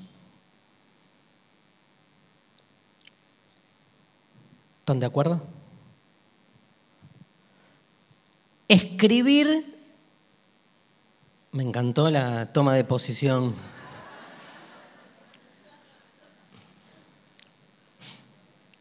Escribir es, digamos, transcribir, duplicar, llevar al papel lo que se supone que nosotros decimos. O sea, no es autónoma la escritura en esta lógica. La escritura vendría a ser como una traducción o como una transliteración de nuestra voz. Y nuestra voz vendría a ser una transposición de nuestro pensamiento. Tengo una peor. Y nuestro pensamiento vendría a ser una descripción de la realidad. Tipo, realidad. Pensamiento. Uy, una mesa negra. Voz, hay una mesa negra. Escritura, hay una mesa negra. Bajé cuatro. O sea, de la realidad, está la mesa negra, pasé, segundo plano, a, la verbalización oral, pasé, no, pasé primero al pensamiento, luego pasé a la verbalización oral y termino en la escritura. La idea de que cada uno de los estadios es una copia del anterior es típico de la metafísica, que empieza a clasificar la realidad en estos estadios. Primera pregunta. Primera pregunta. Da para mucho, ¿eh? pero lo voy a concentrar en dos o tres. Primera pregunta. ¿Por qué la voz oral está más cerca de la conciencia? Porque cuando, digamos, cierro los ojos y pienso, me estoy como hablando a mí mismo, entonces creo que hay una cercanía entre la voz y la conciencia que es más cercana que la escritura. Digo, ¿por qué pensamos que la voz tiene un acceso más privilegiado a lo que nos pasa en nuestra mente que la escritura. Si primero, cada vez que decimos algo o escribimos algo, no hay una diferencia ahí en términos de cómo se va conformando la idea. O sea, es una suposición. Tengo una suposición peor. ¿Por qué pensamos que cuando hablamos estamos transcribiendo lo que previamente pensamos. O sea, ¿por qué pensamos que primero pensamos y después hablamos? E incluso, ¿por qué pensamos que primero hablamos y después escribimos lo que hablamos? A ver, yo cuando escribo, escribo. No pienso y digo, ahora voy a escribir la siguiente frase. Juan fue caminando por la calle. Juan fue caminando por la calle. No. O sea, uno escribe. Piensa mientras escribe, si quieren. Vamos una previa. No pienso y después hablo, ¿no? Ahora pienso. Transpiré como un hijo de puta. Ahora hablo, che, transpiré como un hijo de puta. Ah, pensé lo que iba a decir después. No, mira, todo esto que estoy diciendo ahora, ahora mismo, todas estas palabras que estoy diciendo, no estoy pensando previamente, voy a decir, mira todo esto que estoy diciendo. Hablo. Y si estuviese escribiendo ahora, como cualquiera de nosotros se sienta en la computadora a escribir, no es que se dan las tres etapas. Che, mira, primero voy a pensar lo que voy a decir, que después voy a escribir. O sea, no escribir, no, se nos va la vida antes de poner la primera coma. ¿No es al revés? ¿No es que mientras escribo voy hablando y voy pensando? Derrida dice, no escribo con la cabeza, escribo con los dedos. O sea, es una actividad del cuerpo. Incluso tenemos tres esferas ahí, ¿no? El pensamiento, la voz y la escritura. Claro, lo fácil es pensar que cada una es expresión de la anterior. Reordenadito. Bueno, la vida no es así. Por suerte, son tres esferas autónomas o no. Peor, Derrida va por todo. Dice, todo es escritura. La gramatología es eso. Todo es escritura. Incluso hay una famosa idea que es que el alma en realidad es como un mapa escrito, ¿no? Digo, pensémoslo así, miren, más fácil. Cuando yo estoy pensando, ya estoy usando palabras. Porque cuando pienso para adentro, y por ejemplo ahora voy a pensar para adentro, em, ¿a quién voy a votar el 22 de Estoy pensando, pero usé a quién voy a votar. No solo usé palabras, sino que las usé gramaticalmente, con corrección, usé una pregunta o sea, en realidad se supone que si el, habla es posterior al pensamiento, podría existir una zona del pensamiento previa al habla. Pero yo no pienso sino desde las categorías del habla. Entonces, ¿no es primero el habla y después el pensamiento? Comete esa mandarina. Primero hablo y después pienso. Pero la metafísica me dice que es al revés. Pero vamos por más. Porque después yo pienso que lo que pienso lo digo y lo que digo lo escribo. O sea que la escritura es subsidiaria de mi palabra. Repensemos la idea de escritura. No estamos todo el tiempo inscribiendo, más que escribiendo, que es sinónimo, no estamos todo el tiempo constituyendo formas. ¿no? Derrida en la gramatología llega a esa conclusión este, final, ¿no? Primero es la escritura. Nada ahí fuera del texto lo vamos a entender desde ese lugar. Bueno, les cuento, hacemos una pausa, diez minutos. Tres informaciones. Afuera em, tenemos, trajimos el nuevo disco de desencajados. El que quiera está ya a la venta. Segunda información, hacemos la última función del año de desencajados el 5 de diciembre acá. Están a la venta las entradas. Tercera información, el lunes empezamos a grabar la cuarta temporada de Mentira la Verdad, el programa que hacemos por Canal Encuentro. Esta vez van a ser clases públicas en la calle y por una decisión mía, una de esas clases venimos a Rosario.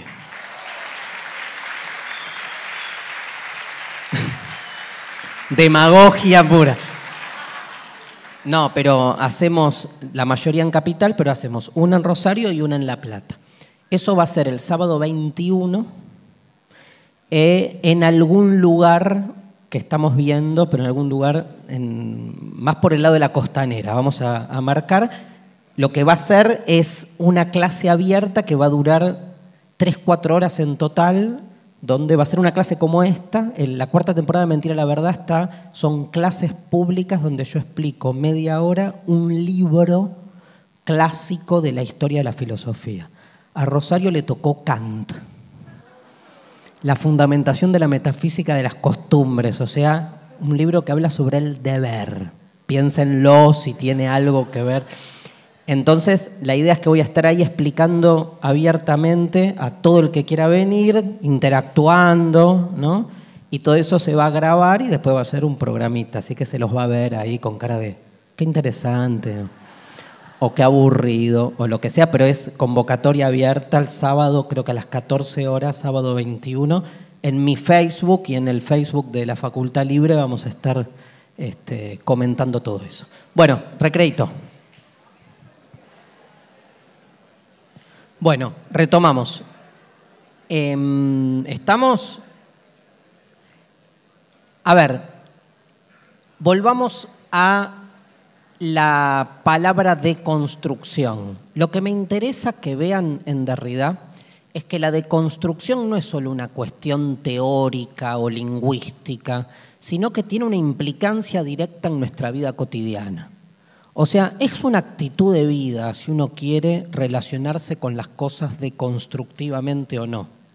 Yo creo que hoy, digo una, una idea, si quieren, eh, hiper cuestionable, pero bueno, tomo partido. Digo, yo creo que hoy eh, la deconstrucción como formato, como práctica ética ante las cosas que hacemos, es por donde, si quieren decirlo así, eh, llama hoy el pensamiento revolucionario.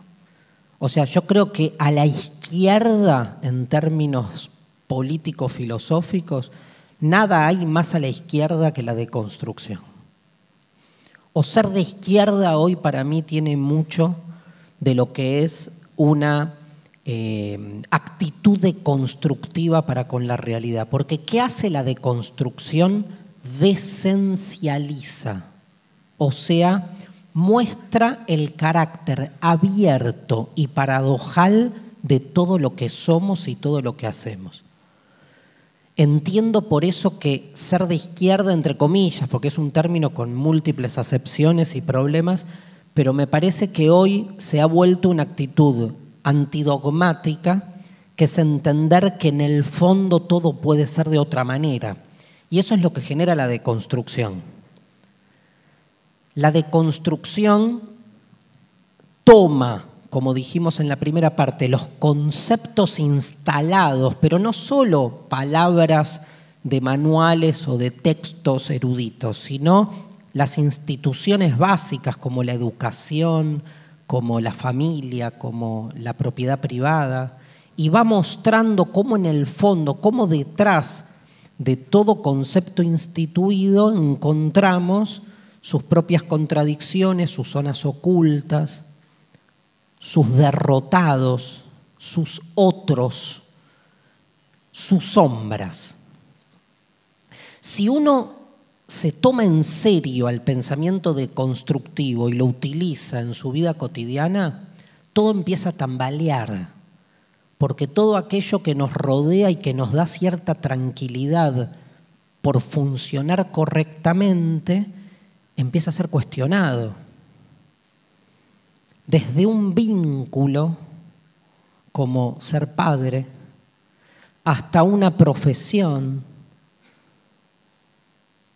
lo que quieran, ¿eh? si uno encara lo que sea deconstructivamente, lo que genera es una zona abismal, una zona, digamos, este, de tambaleo permanente.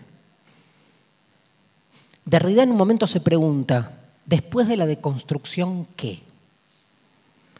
La respuesta es interesante. Después de la deconstrucción, justamente a lo que llegamos es a una inversión del mundo. O sea, si nosotros creíamos que con esa actitud filosófica tradicional hurgábamos, así como escarbábamos en los fenómenos que, que, se nos manifiestan para encontrar cuáles son las estructuras fundamentales a partir de las cuales la realidad se ordena, lo que genera la deconstrucción es que al escarbar y llegar al fondo encontramos que no hay fondo.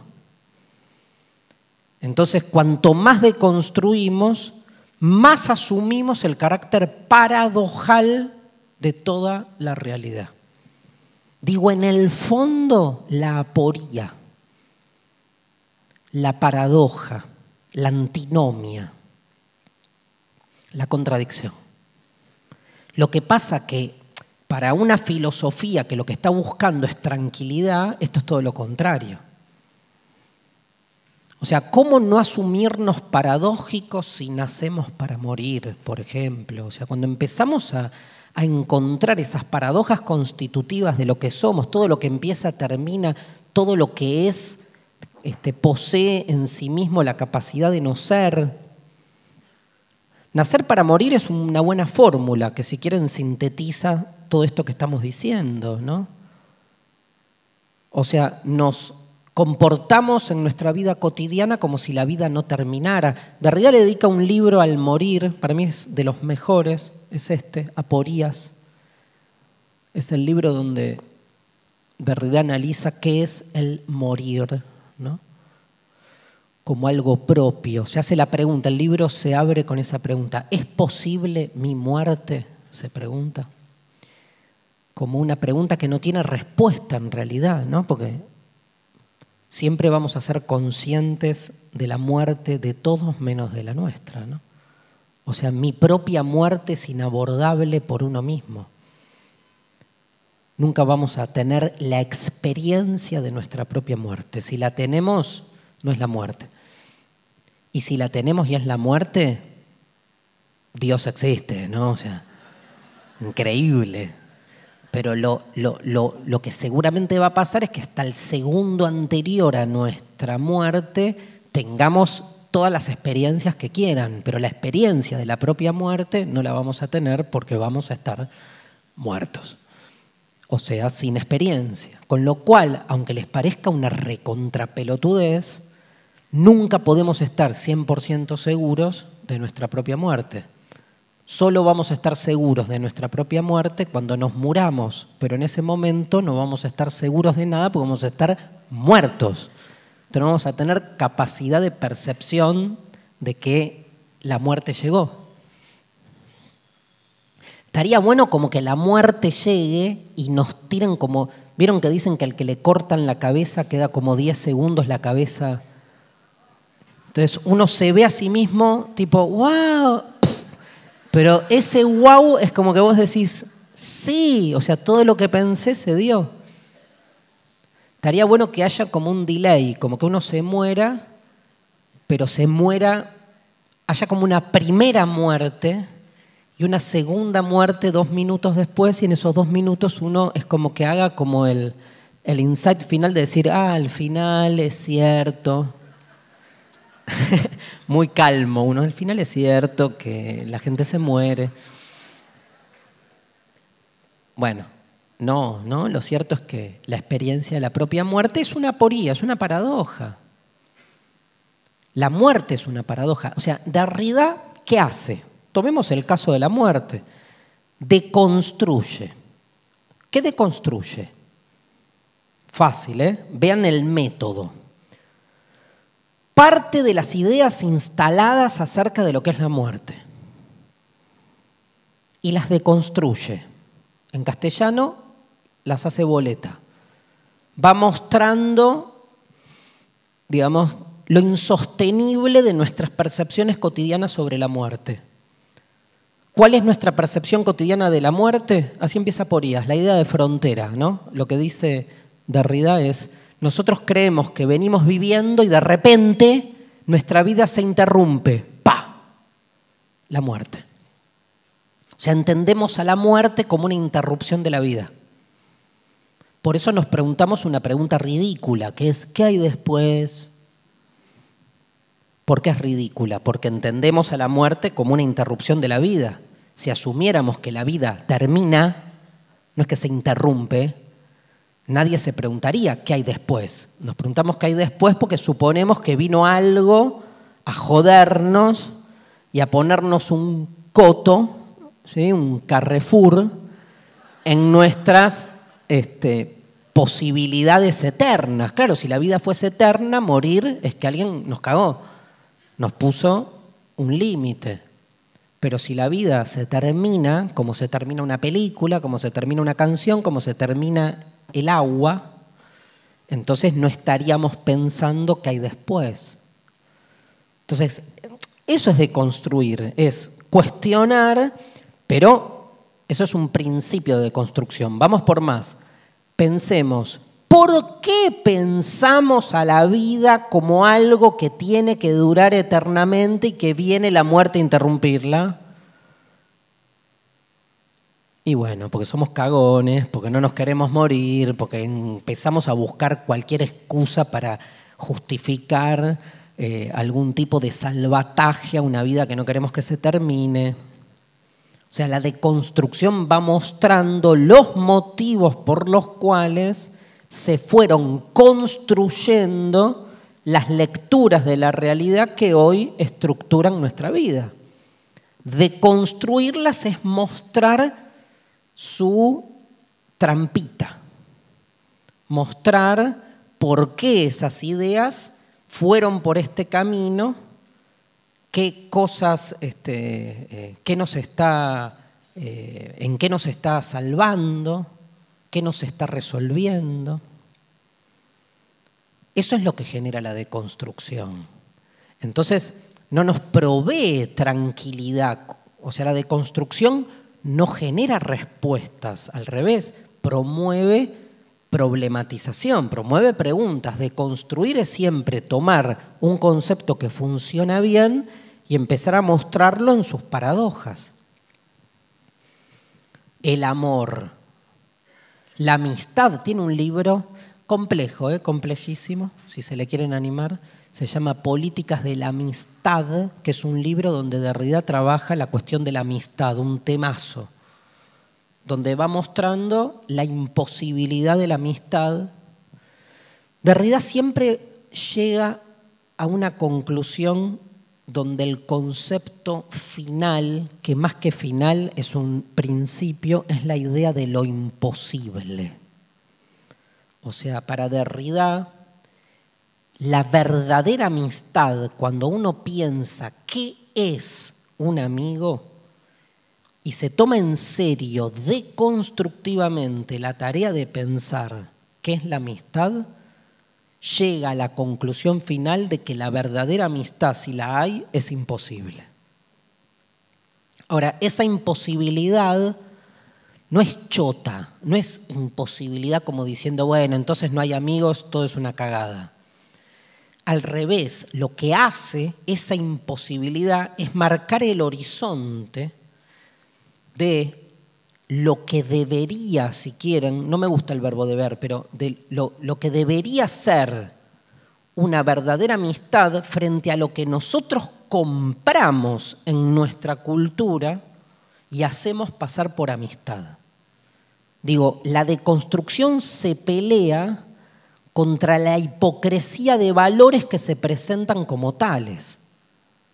En definitiva, Derrida se pelea más con aquellos que, usufructuando al otro, creen que están siendo amigos. Y llamamos amistad al abuso del otro. O sea, si hay amistad, no hay uso del otro. Entonces la verdadera amistad supone un despojamiento absoluto y desinteresado de mis relaciones con el otro. ¿Alguien tiene una relación así? No. Entonces la verdadera amistad es imposible. Pero está clara cuál es. Y lo que sí estoy completamente seguro es que cuando un amigo me dice qué buenos amigos que somos y me abraza, en realidad puedo evidenciar cómo detrás de ese supuesto abrazo hay toda una situación de interés oculta. Dicho de otra manera, lo que hace Derrida en la deconstrucción, utilizando estos conceptos de lo imposible, es mostrar cómo nos la pasamos creyendo en esos grandes valores presentes en nuestra cotidianeidad y no observamos que detrás de la institución de esos valores lo que se genera es todo lo contrario, que detrás de un supuesto amor lo que hay es dominación del otro, que detrás de la supuesta amistad hay interés y uso del otro, que detrás del supuesto perdón lo que hay es una intención de que no haya justicia, que detrás del tratamiento del otro, que detrás del paradigma de la tolerancia, creyendo que somos abiertos y receptivos y hospitalarios con la otredad del otro, lo que estamos haciendo es desotrándolo al otro, incorporándolo como parte de lo propio. Cuando la deconstrucción llega a fondo, todas estas categorías empiezan a ser agua. Y todas estas figuras hacen al tratamiento que Derrida realiza en la segunda parte de su obra, donde empieza a visualizar cada una de estas ideas en sus paradojas. Si hay un tema central es el tema de la otredad. La otredad funciona como una categoría que nos permite analizar las paradojas que se presentan en todos estos conceptos, en la amistad, en el amor, ¿sí? en la hospitalidad, en el dar, en el don. El don va a ser un tema, ahora lo vamos a ver, muy fuerte en Derrida, en el perdón. Son como pequeñas figuras que parecen chiquitas, ¿no? Derrida hace siempre eso, o sea, toma un concepto que parece chiquito, igual que Levinas. Levinas, es, ¿no? Levinas tiene una eso lo cuenta muy bien Ferraris, tiene una fenomenología de las caricias. Sea, ¿quién se va a dedicar en filosofía a analizar esto? Este, Derrida tiene una fenomenología de las lágrimas. Brillante ese texto. Toma un órgano como el ojo. ¿no? Ahí está la deconstrucción. Ojo. ¿Qué hace el ojo? Ve ¿Qué potenciamos en el ojo nosotros? La capacidad de ver. Derrida dice, todo bien, el ojo, además de ver, llora. Y tal vez tenga mucho más que ver con lo humano, que el ojo llore a que el ojo vea. Pero ¿qué hace el pensamiento binario? La represión de la metafísica potencia el aspecto visual del ojo y el llanto es una pelotudez. ¿no? Lo mismo con el tocar. Hay un libro de Derrida que se llama Le toucher, el tocar. El tocar. El tacto, dice Derrida, el, el sentido más menospreciado. Vista, oído, habla, todo bien. Tocar el tacto, ¿quién le da pelota? Nadie. Entonces le dedica un libro de 400 páginas. O sea, siempre está buscando ese otro que queda exiliado, que queda afuera. Y al final de su obra alcanza, entiendo yo, el punto máximo, que ahora vamos a trabajar un poco este tema para entender la cuestión de la otredad, en aquel ser viviente que más a las claras evidencia la imposibilidad de un encuentro con el otro. Digo, el problema de la otredad que para Derrida es clave, las paradojas que promueve la otredad, el problema de la otredad está en que el otro es otro porque nunca puedo generar un contacto con él. La ¿sí? Síganme con esta. La relación con el otro es siempre imposible. ¿Por qué? Lógica pura, ¿eh? Porque si fuera posible, ya no sería un otro. Sería un boludo con el que puedo tener un vínculo. Saquen boludo, una entidad, una persona, es lo mismo. ¿Me siguen? Si es un otro, lo que define al otro como otro es la imposibilidad del vínculo. Porque yo defino al otro como otro. El otro es otro para mí. Para cada uno de nosotros hay un otro. ¿A quién llamamos el otro? Aquel con el que no podemos vincularnos. Entonces, la típica pregunta de la metafísica occidental es, ¿cómo me encuentro con el otro? Y ahí aparece el paradigma de la tolerancia. Bueno, hay que hacer abierto al otro, abrazarlo, recibirlo, incorporarlo. Claro, lo que pasa es que si genero ese vínculo con el otro y lo acepto, lo incorporo, incorporo significa volverlo parte de mi cuerpo, ¿eh? miren qué fuerte. Lo incorporo, lo hago parte de mi cuerpo. O sea, si me puedo vincular con el otro, todo bien, logré un objetivo, me vinculé con el otro. Ahora ya no es el otro, porque me pude vincular y siempre va a haber un otro invinculable. Entonces, deconstruyamos la idea de otredad, porque todos nos mofamos de ser hiperdemocráticos, tolerantes y abiertos con el otro a expensas del desotramiento del otro.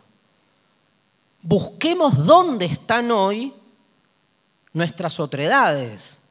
¿Dónde está el otro? En aquel al que hemos naturalizado de tal modo su exclusión que de ninguna manera se nos ocurriría concebirlo un otro. Cada vez que decimos, ah, mirá, es un otro, ¿tiene derechos? Ya no es un otro. Es un otro si cuando lo vemos decimos, no tiene derechos. Por eso es un otro, porque lo dejamos afuera. Ustedes dirán, por favor, ¿Cómo vamos a decir eso de alguien? Bueno, nada, a ver, el matrimonio igualitario tiene cinco años, ¿eh? La mujer vota hace 70. ¿Cómo que no? Digo, el nazismo pasó hace 70 años también, ¿eh? Y decimos, ¿cómo podemos concebir que hayan otros que queden excluidos? Derrida va al extremo una vez más y trae un tema clave de nuestros tiempos. En uno de sus últimos libros dice, hoy en Occidente al otro se lo come e introduce una cuestión fundamental de nuestros tiempos, tema muy de moda hoy en filosofía, que es la cuestión animal. El otro es el animal, porque el animal para nosotros es aquel que hemos naturalizado que su lugar está en proveernos a nosotros de las posibilidades de nuestra supervivencia. O sea, alguien con una identidad sexual diferente a la nuestra es un otro tolerado. Alguien que no tiene nada que ver con nuestra cultura es otro otro tolerado. Un animal no es un otro. es un bife de chorizo. Si no es un otro, entonces es un otro. Ese es el argumento de Derrida. Si ahí, en la otredad del animal,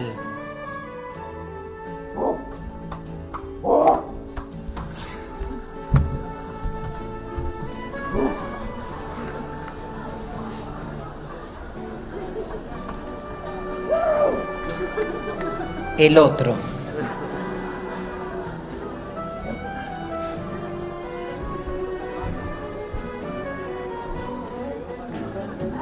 Me cagué todo.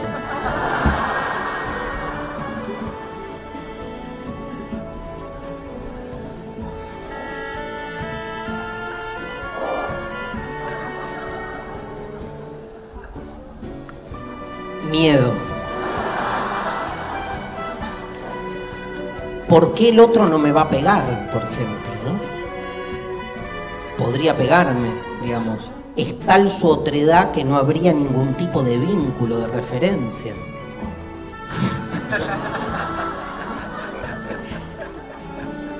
Escúchame. Lleguemos a un acuerdo. Eh, ¿Qué es comida eso? Sí. Ah, ¿me entendiste? ¿Me entendiste? ¿Para mí?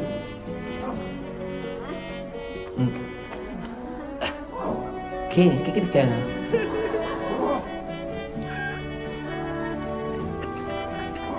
¿Alguien entiende lo que quiere decir? ¿Qué? ¿Que se la saque? ¿Que coma? ¿Querés que coma?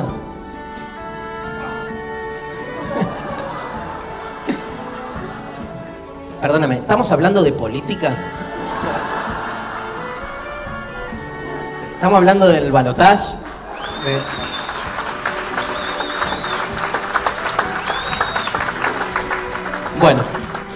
muy, muy lindas las medias del Gori.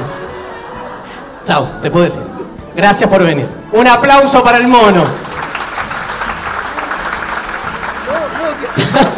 Gracias. Ah, una foto, nos sacamos. Vení, vení, vení. Una foto, una foto, una foto. No me tenés que entender, pero no importa. Vení de este lado. Ahí.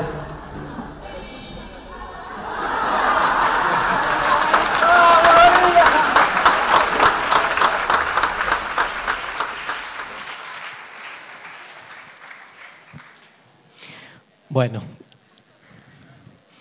¿les gustó? Em, dos cosas sobre la relación. Chao, hermano. Em, dos cosas sobre la relación con el otro. Digamos, en relación a la cuestión animal, em, Ahora vamos a desarrollar más porque es complejo, sobre todo, de entender el tema sin caer en una rápida, digamos, eh, exclusión temática. O sea, cada vez que se toca el tema del animal, lo que en general nosotros hacemos es como un gesto como de poca importancia, como diciendo, ah, vegetarianos. ¿no? La clásica manera de excluir un tema como si no fuera importante. Ah, es una pelotudez de moda que tiene que ver con la nutrición. No, a ver, cada vez que no podemos vincularnos con la otredad, solemos articular justamente este tipo de comportamiento excluyente de un modo que no nos afecte. Nada mejor que no hacernos cargo, dice Derrida, de la cuestión animal, que hacer de esa cuestión un tema de moda o hacer un tema pequeño o un tema de, digamos, este, eh, alimentario, de, debates menores, ¿no? En la medida en que uno, eso nos pasa mucho con la filosofía, ¿no? Cuando uno viene a hablar de filosofía, dicen, ah, filosofía, esos debates al pedo, ¿no? Este, que hacen muchos y que no tiene una incidencia directa sobre la realidad. Esa es una forma como de dejar a la filosofía fuera del debate público diciendo no sirve para nada. Cuando a nosotros nos dicen que la filosofía no sirve para nada, lo que logran, logran su objetivo, que es, digamos, deflacionar el, el impacto que puede tener el pensamiento filosófico en el cuestionamiento de los valores hegemónicos. Con la cuestión animal me parece lo mismo.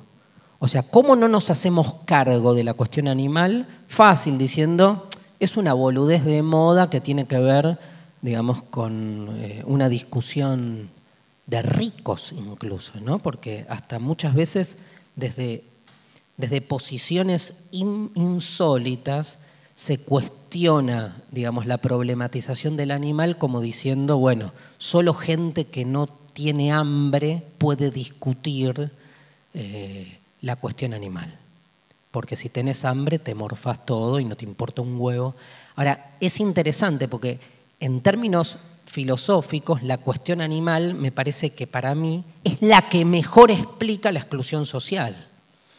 Digo, en definitiva, cuando la argumentación acerca de la existencia de la pobreza termina reproduciendo el mismo dispositivo conceptual que valida la existencia del animal como de un ser necesario para nuestra supervivencia.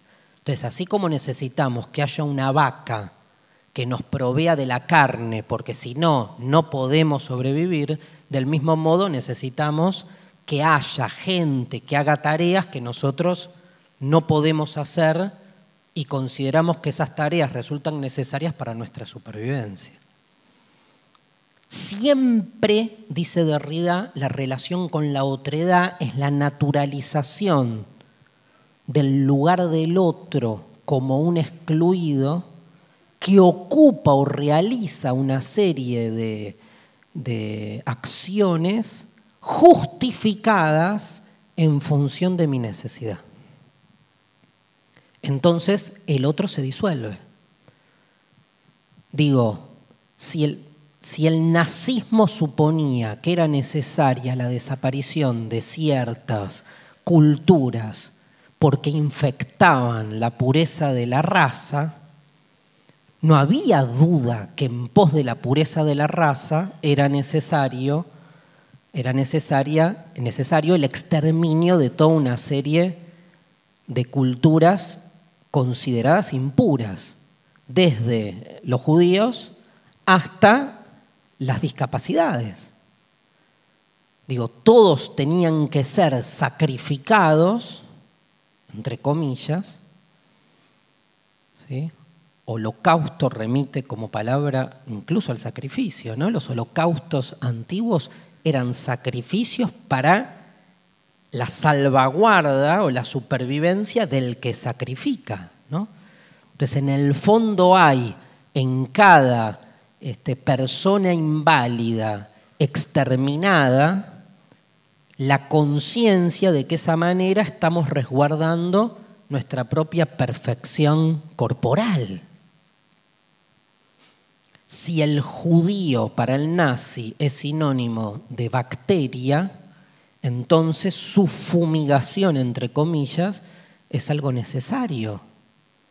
Ahí es donde yo quiero poner, pone Derrida la línea, en lo necesario.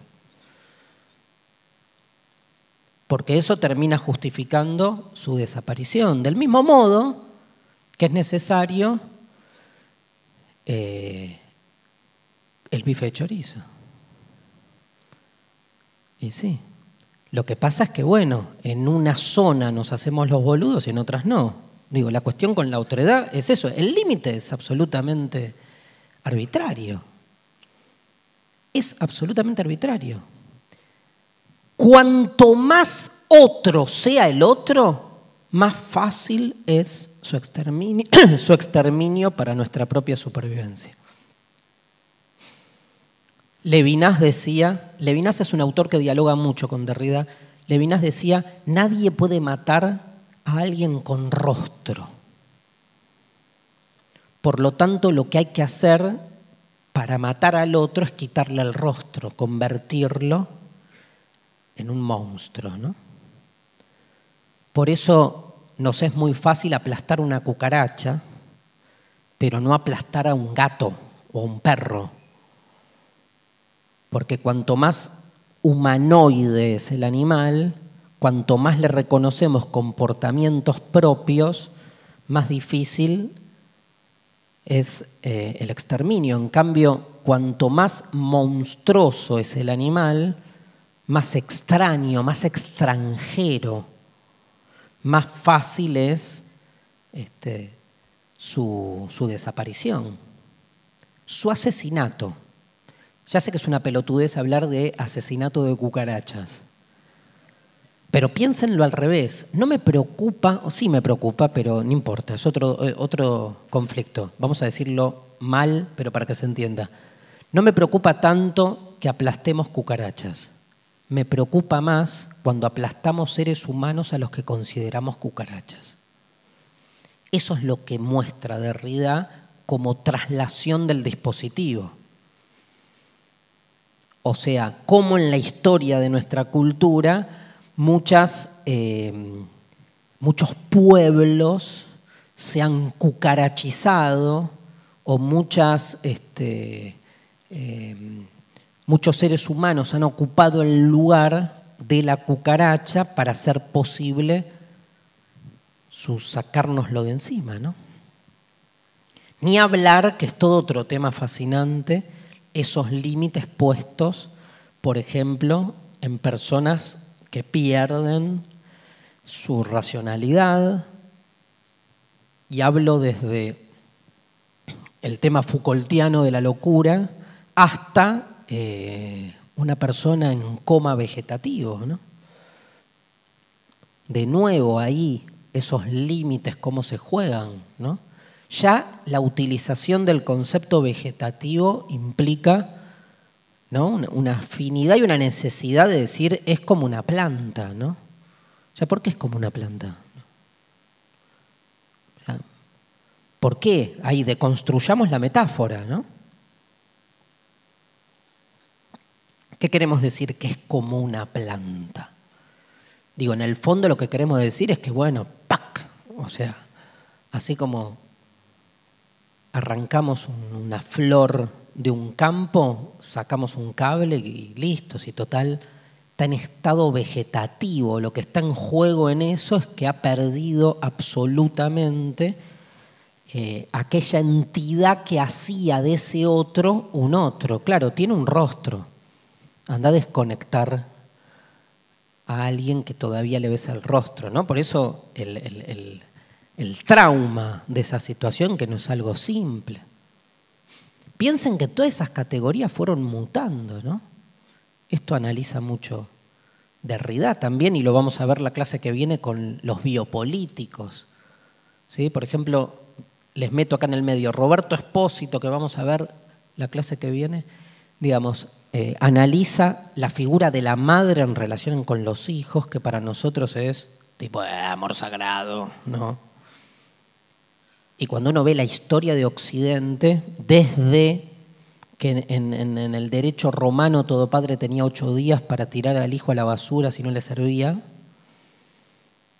algo que para nosotros hoy es un horror y para el derecho romano era la norma, no la excepción. ¿eh? Hasta ni hablar en la Edad Media y principios de la modernidad, el tener hijos como parte de la eh, expansión de una unidad productiva. Digo, el amor al hijo es un hecho reciente en algún punto.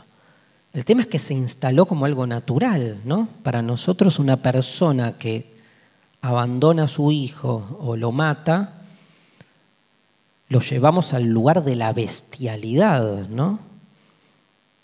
Bueno, lamento decirles que todos nuestros antepasados entonces fueron unos bestias.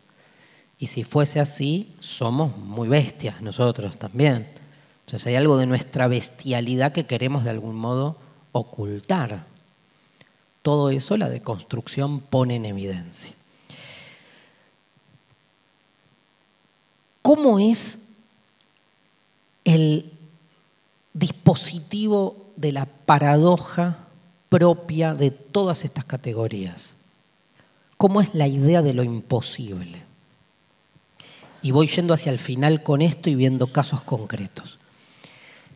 Hay un texto que se llama em, Dar el tiempo, que comienza con una eh, comienza con una carta que encuentra Derrida de la amante del rey Sol. ¿sí?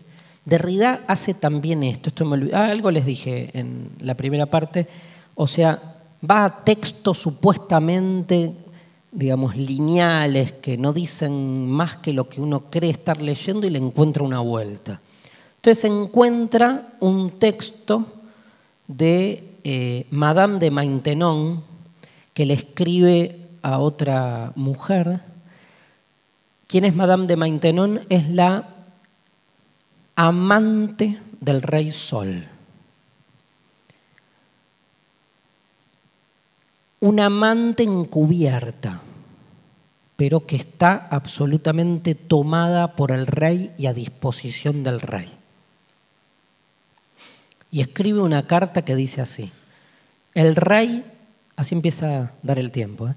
el rey toma todo mi tiempo, dice ella, la amante.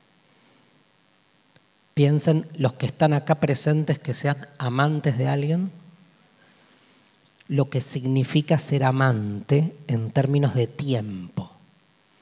O sea, el amante está a disposición del tiempo del otro una disposición absoluta, tipo si sos amante y el otro que está casado o casada te llama y vos no podés, no sirve. La lógica del amante es la disposición absoluta, algo que tu pareja No tiene.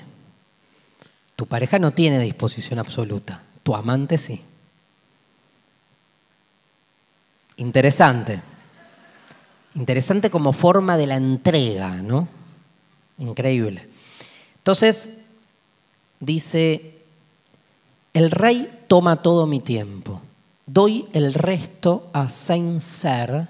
Saint-Ser es un orfanato donde ella vivió su infancia y se siente en deuda con ese orfanato que la educó.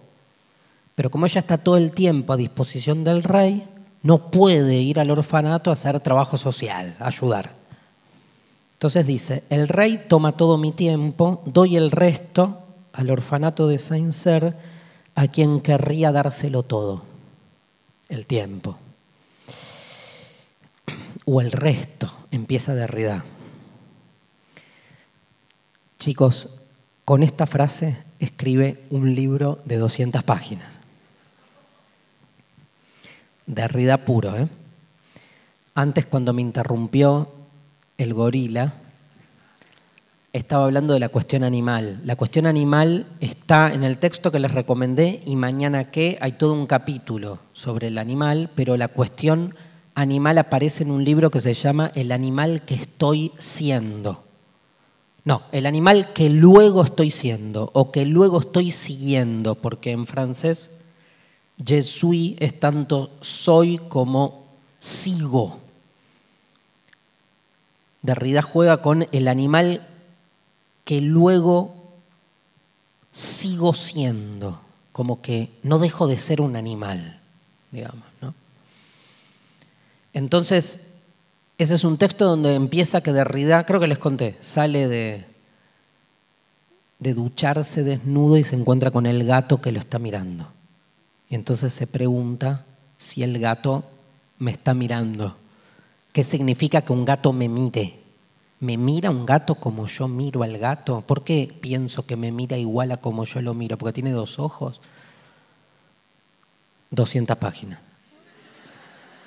impresionantes y va yendo por Voltaire, por otros autores de cómo ven la cuestión animal. ¿no? En dar el tiempo se agarra de esta frase. Una frase en principio hiperpedorra. O sea, el rey toma todo mi tiempo, me cagó la vida, estoy a disposición de él. Doy el resto al orfanato. Es como si yo dijese, mi laburo me toma todo mi tiempo. Doy el resto a mis hijos, con los que quisiera estar todo el tiempo. Primera pregunta, si el rey o tu trabajo te toma todo tu tiempo, ¿qué resto das si ya lo diste todo? Bueno, aparece una de las categorías claves en Derrida, la categoría del resto. El resto es una categoría que nos sirve justamente para interrumpir el pensamiento binario o el pensamiento de la totalidad. Siempre hay un resto que no cierra. El resto es lo abierto, lo que no cierra. Cuando creemos que todo el sentido cierra perfectamente, por suerte hay un resto. ¿Qué es un resto? Un martillazo en la cabeza, un cachetazo, mira, no cierra. Cuando me creo 100% feliz a tu lado, por suerte hay un resto. Si no hay un resto, esa pareja se perdió en algún punto. Ya no es pareja ¿me cerraste el 100%? Desapareciste. O sea, si me cerraste el 100%, te disolviste, porque me cerraste el 100%, te incorporé el 100%. Para que un vínculo de pareja funcione, el otro tiene que permanecer, por lo menos en parte, como otro. Tiene que no cerrar. Si cierra, ya no es un otro, no hay pareja. Si no cierra, es insoportable, tampoco hay pareja. La relación con el otro, dice Derrida, es imposible. Pero que sea imposible no la degrada, todo lo contrario, la enaltece. El problema es que creo que fagocitándome al otro estoy teniendo una pareja.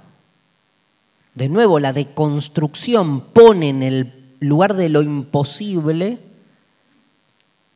la posibilidad de cuestionar cómo se nos presentan los vínculos en nuestra cotidianeidad. De nuevo, le preocupa menos a Derrida justificar la imposibilidad que justificar los abusos en los vínculos que creemos factibles, posibles y cotidianos. Se pelea más con que nosotros realmente estemos convencidos que eso que tenemos es un vínculo amoroso, cuando en realidad hay una relación de poder que la estamos vendiendo como un vínculo de apertura al otro. Porque abrirnos radicalmente al otro supone un lugar de tamaña radicalidad que se nos vuelve imposible, pero como imposible se presenta como un espejo que nos hace evidenciar nuestras limitaciones en nuestros vínculos cotidianos. Por eso es clave en toda esta segunda parte de Derrida entender eh, la cuestión de la autoridad. Y la resumo de este modo. Hay dos posibilidades, diríamos, de encuentro con el otro. Las dos posibilidades son problemáticas. Según la primera, siempre que me refiero al otro, lo que hago es traducir al otro a las categorías previas con las que yo puedo pensarlo, admitirlo, aceptarlo, abrirme a él. Yo no puedo salirme de mí mismo, tengo ese límite. Pero yo no soy Dios, ni soy aire, ni soy neutro, soy subjetividad. Proyecto siempre en el otro mi subjetividad. El otro nunca es alguien o algo que se me presenta desnudo, puro. El otro siempre está estructurado previamente por mis molduras previas, por mi paradigma anterior. El otro siempre es otro para mí. El animal, por ejemplo. Empieza así Derrida el texto. ¿eh? El primer concepto que analiza en el animal que luego estoy diciendo es ¿por qué llamamos a todas las especies que no son humanas con el término el animal?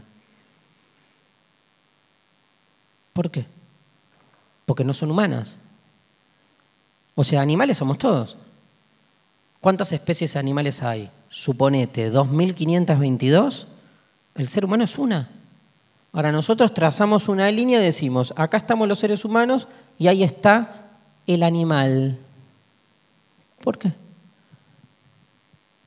Si tenemos mucho más que ver nosotros con un simio, en todo caso, que con otras especies animales que en sus diferencias pueden tener mayor afinidad. ¿Pero por qué? Porque esa es la manera que tenemos de relacionarnos con el otro. Al otro lo constituimos nosotros desde nuestra posibilidad de vínculo.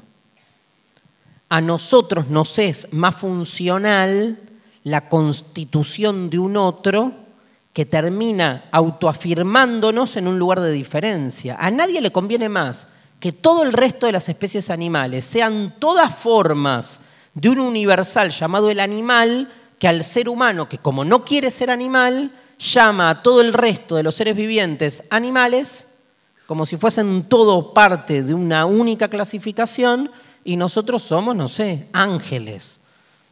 O somos animales que nos vivimos peleando contra nuestra animalidad tratando de domesticarla. ¿Con qué domesticamos la animalidad? Con nuestro cerebro. ¿Qué mierda es un cerebro?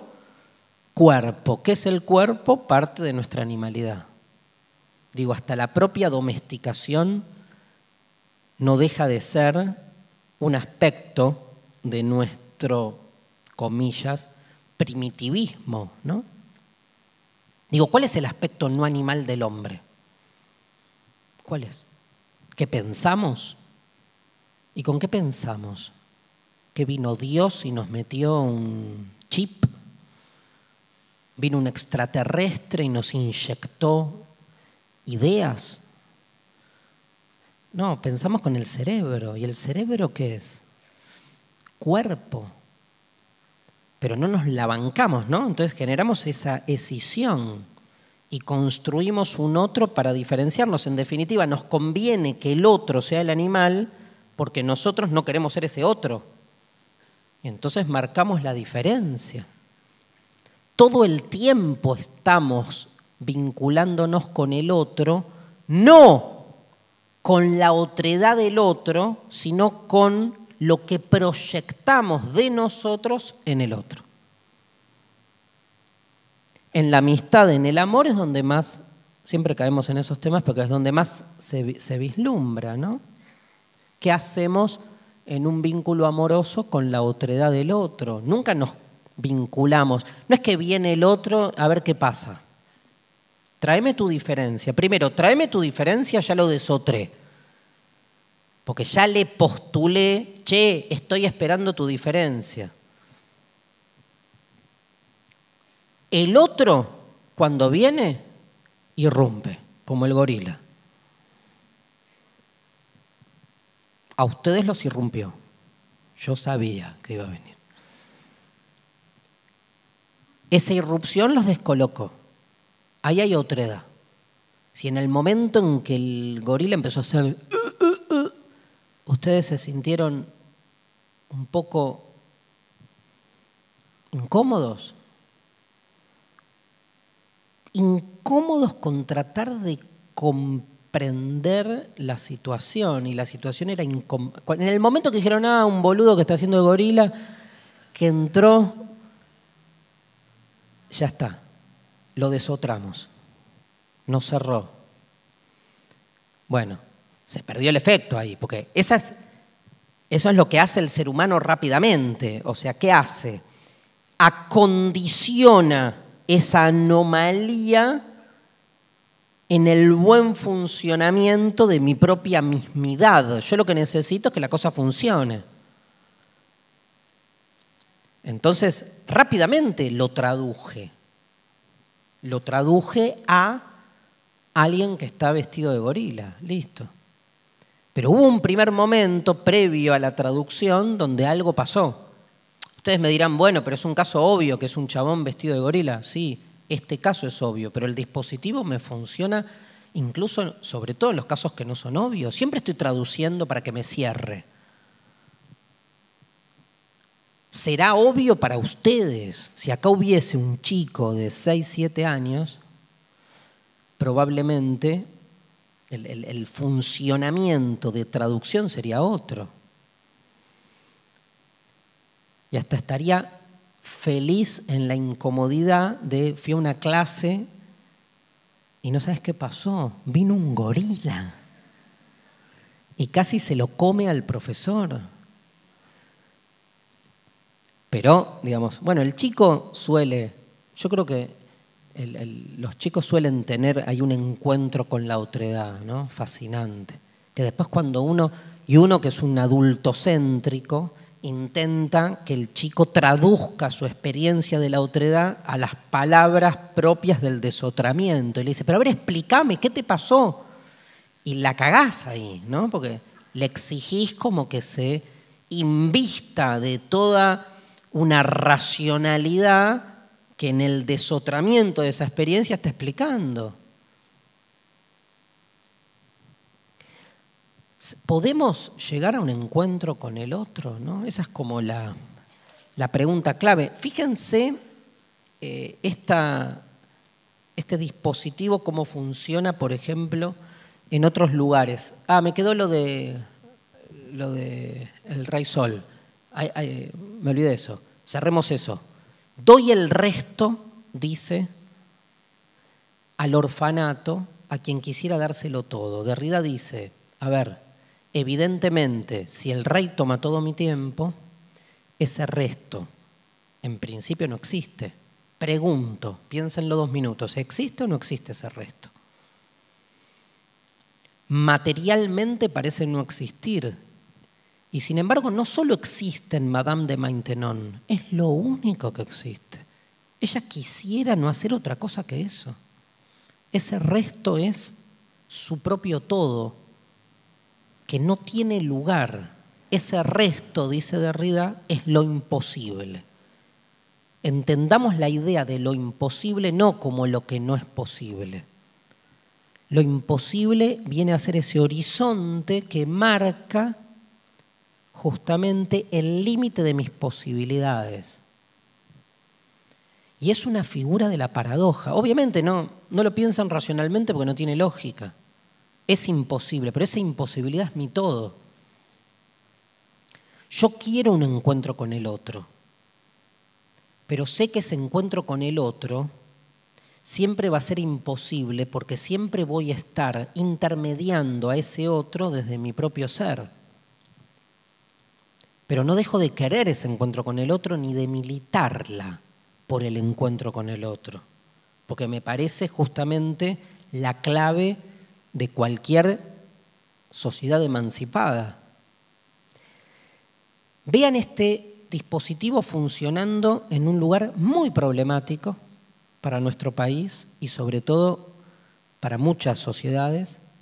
En el caso de Derrida se mezclan dos situaciones. Por un lado, el apartheid sudafricano, por otro lado, eh, toda la cuestión de Francia y Argelia, que es cuando Derrida trabaja la cuestión del perdón.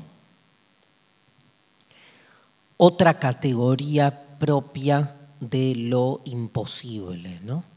Si ustedes recuerdan el argumento más famoso, Derrida, cuando habla del perdón, un tema muy problemático, Derrida, cuando habla del perdón, postula lo siguiente, postula que el verdadero perdón también es algo imposible, como todo a lo que él apunta. ¿Por qué?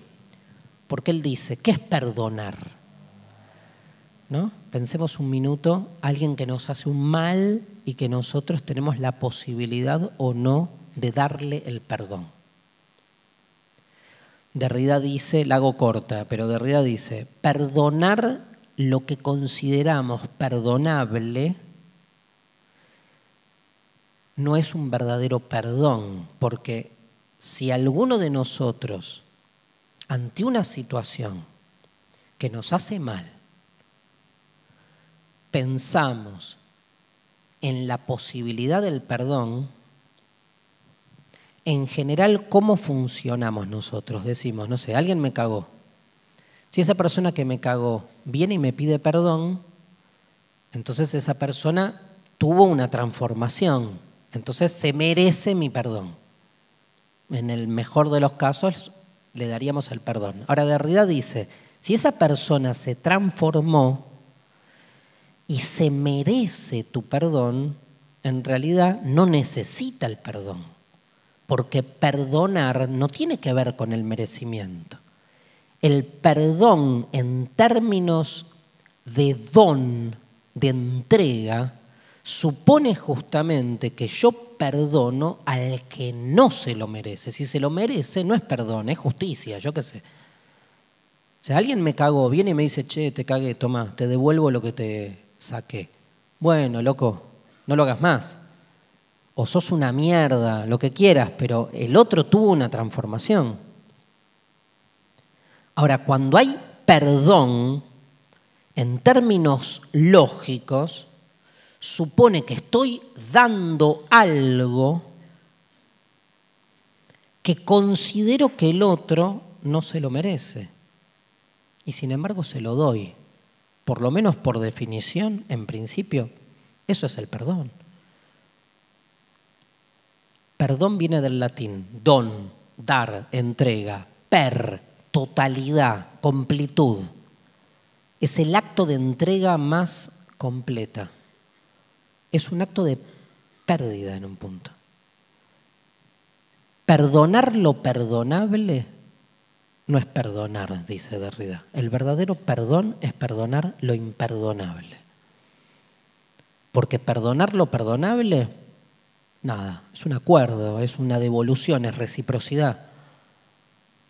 Ahora, si creemos de verdad que existe el perdón, el perdón como tal existe, si pega ese salto y perdona lo que yo jamás en mi racionalidad perdonaría. Derrida dice, el verdadero perdón es un acto de locura. ¿Por qué? Porque es aneconómico. Va en contra de mí mismo, de mi conveniencia.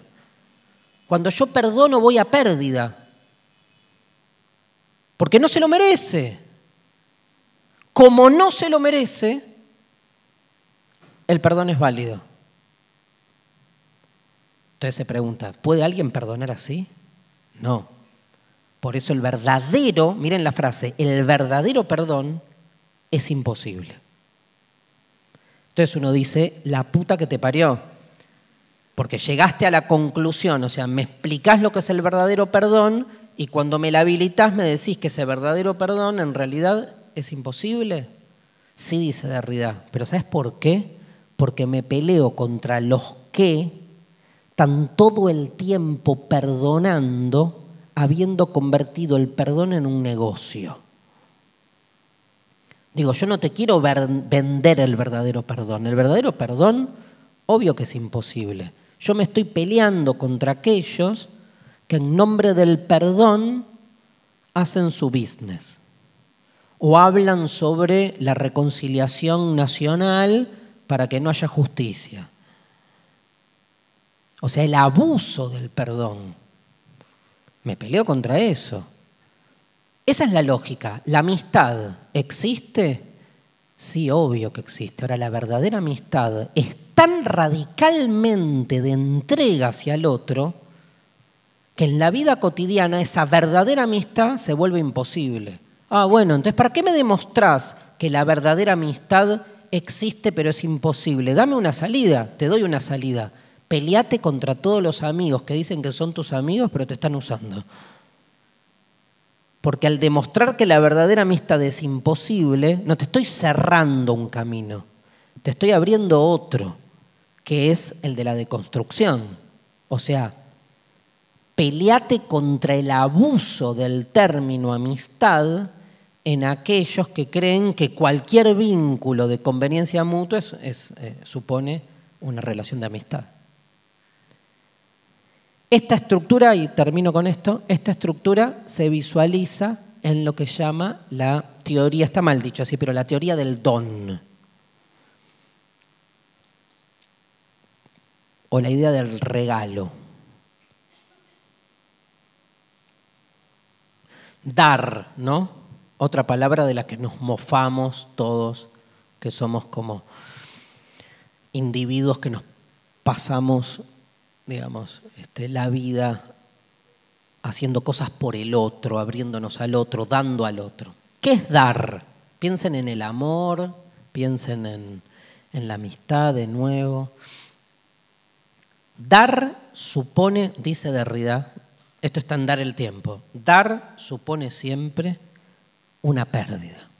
Cuando yo doy, doy algo propio. Si doy algo propio, hay algo que me constituye a mí que decido entregarlo. Por ejemplo, un regalo. Yo vengo y digo, che, les voy a regalar algo. ¿Qué les regalo? Digamos, les regalo, no sé, una flor. Les regalo una cena. El regalo supone algo que era patrimonio mío que lo entrego. Si yo les doy a ustedes eh, una cena y ustedes pagan por la cena, no es regalo, es un intercambio. En el regalo no hay intercambio, si no, no es regalo. Si hay intercambio, se disuelve el regalo. El regalo es entrega, es una forma de dar. Entonces yo agarro y les digo, bueno, gente, los invito a una cena en mi casa. Y vienen. Y entonces ustedes se quedan con la sensación de que me tienen que devolver la cena. Como yo te invité a cenar, vos te sentís con la deuda de que entonces vos tenés que devolverme la invitación. Típica, ¿no? Pero aparte, yo te invito a cenar y después yo mismo le digo, bueno, a ver cuándo me invitas vos. ¿eh? Es como algo natural, hace a la reciprocidad. Todo bien con la reciprocidad, pero la reciprocidad es una relación económica, donde los bienes van y vienen. Y la economía hace al ser humano, pero no todo. También hay una zona aneconómica, donde yo entrego. ¿Por qué? Porque sí. Porque doy. Te invito a cenar y no te estoy preguntando cuándo vos me vas a devolver, ni me quedo, porque después pasa, vos invitas a cenar y después está lo no dicho, ¿no? Como que este hijo de puta nunca me devolvió. ¿Devolver qué? ¿Por qué tiene que haber devolución? Si hay devolución, no hay don.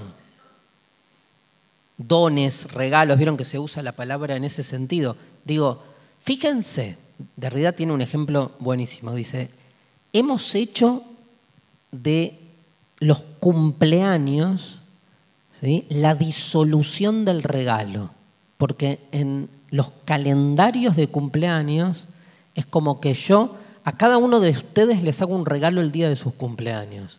Pero todos ustedes el día de mi cumpleaños me devuelven el regalo. No es que la misma porquería que yo les regalé ustedes me la devuelven. Eso sería ya un horror, ¿no? Tipo, te regalo un florero y el florero va como... Pero suponete, te regalo, no sé, un libro y vos me regalás este, una remera. No importa, en términos cualitativos el regalo es distinto, pero en términos cuantitativos hay un regalo que va y viene. Digo, yo soy 100 y les regalo un libro que me costó 10. Va, tomen el libro. Pasé a ser 90. El día de mi cumpleaños ustedes me regalan una remera. Vuelven los 10. Volví a ser 100. No di. No di porque volvió. Las formas en que lo que doy vuelve son varias, ¿eh? Y variadas. Es más, dice Derrida, no se asusten con esto, pero Derrida dice, hasta el gracias anula el regalo. Porque yo les digo, tomen, te regalo esto. Ay, gracias. La cagué. Porque el gracias le quita el regalo su unilateralidad. Es como que, che, los invito a comer, vienen a comer.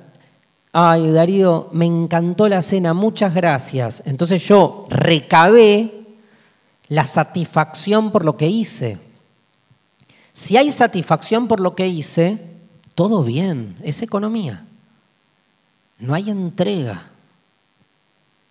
De nuevo, no te mofes de que haces cosas por el otro cuando todos tus actos de supuestas acciones gratuitas por el otro terminan satisfaciendo tu ego o, engordando tu orgullo. Digo, donar es el, el gran tema de la donación, ¿no? O sea, hago una gran donación para los chicos, que no sé qué, no sé cuánto, y hay una placa que dice la familia Poronga ha donado. Y entonces, nada, estoy ahí con mis hijos, mis nietos, diciendo, bueno, nosotros ayudamos a los pobres, porque fíjate, en la casa, en el orfanato de Saint-Cyr, ¿no?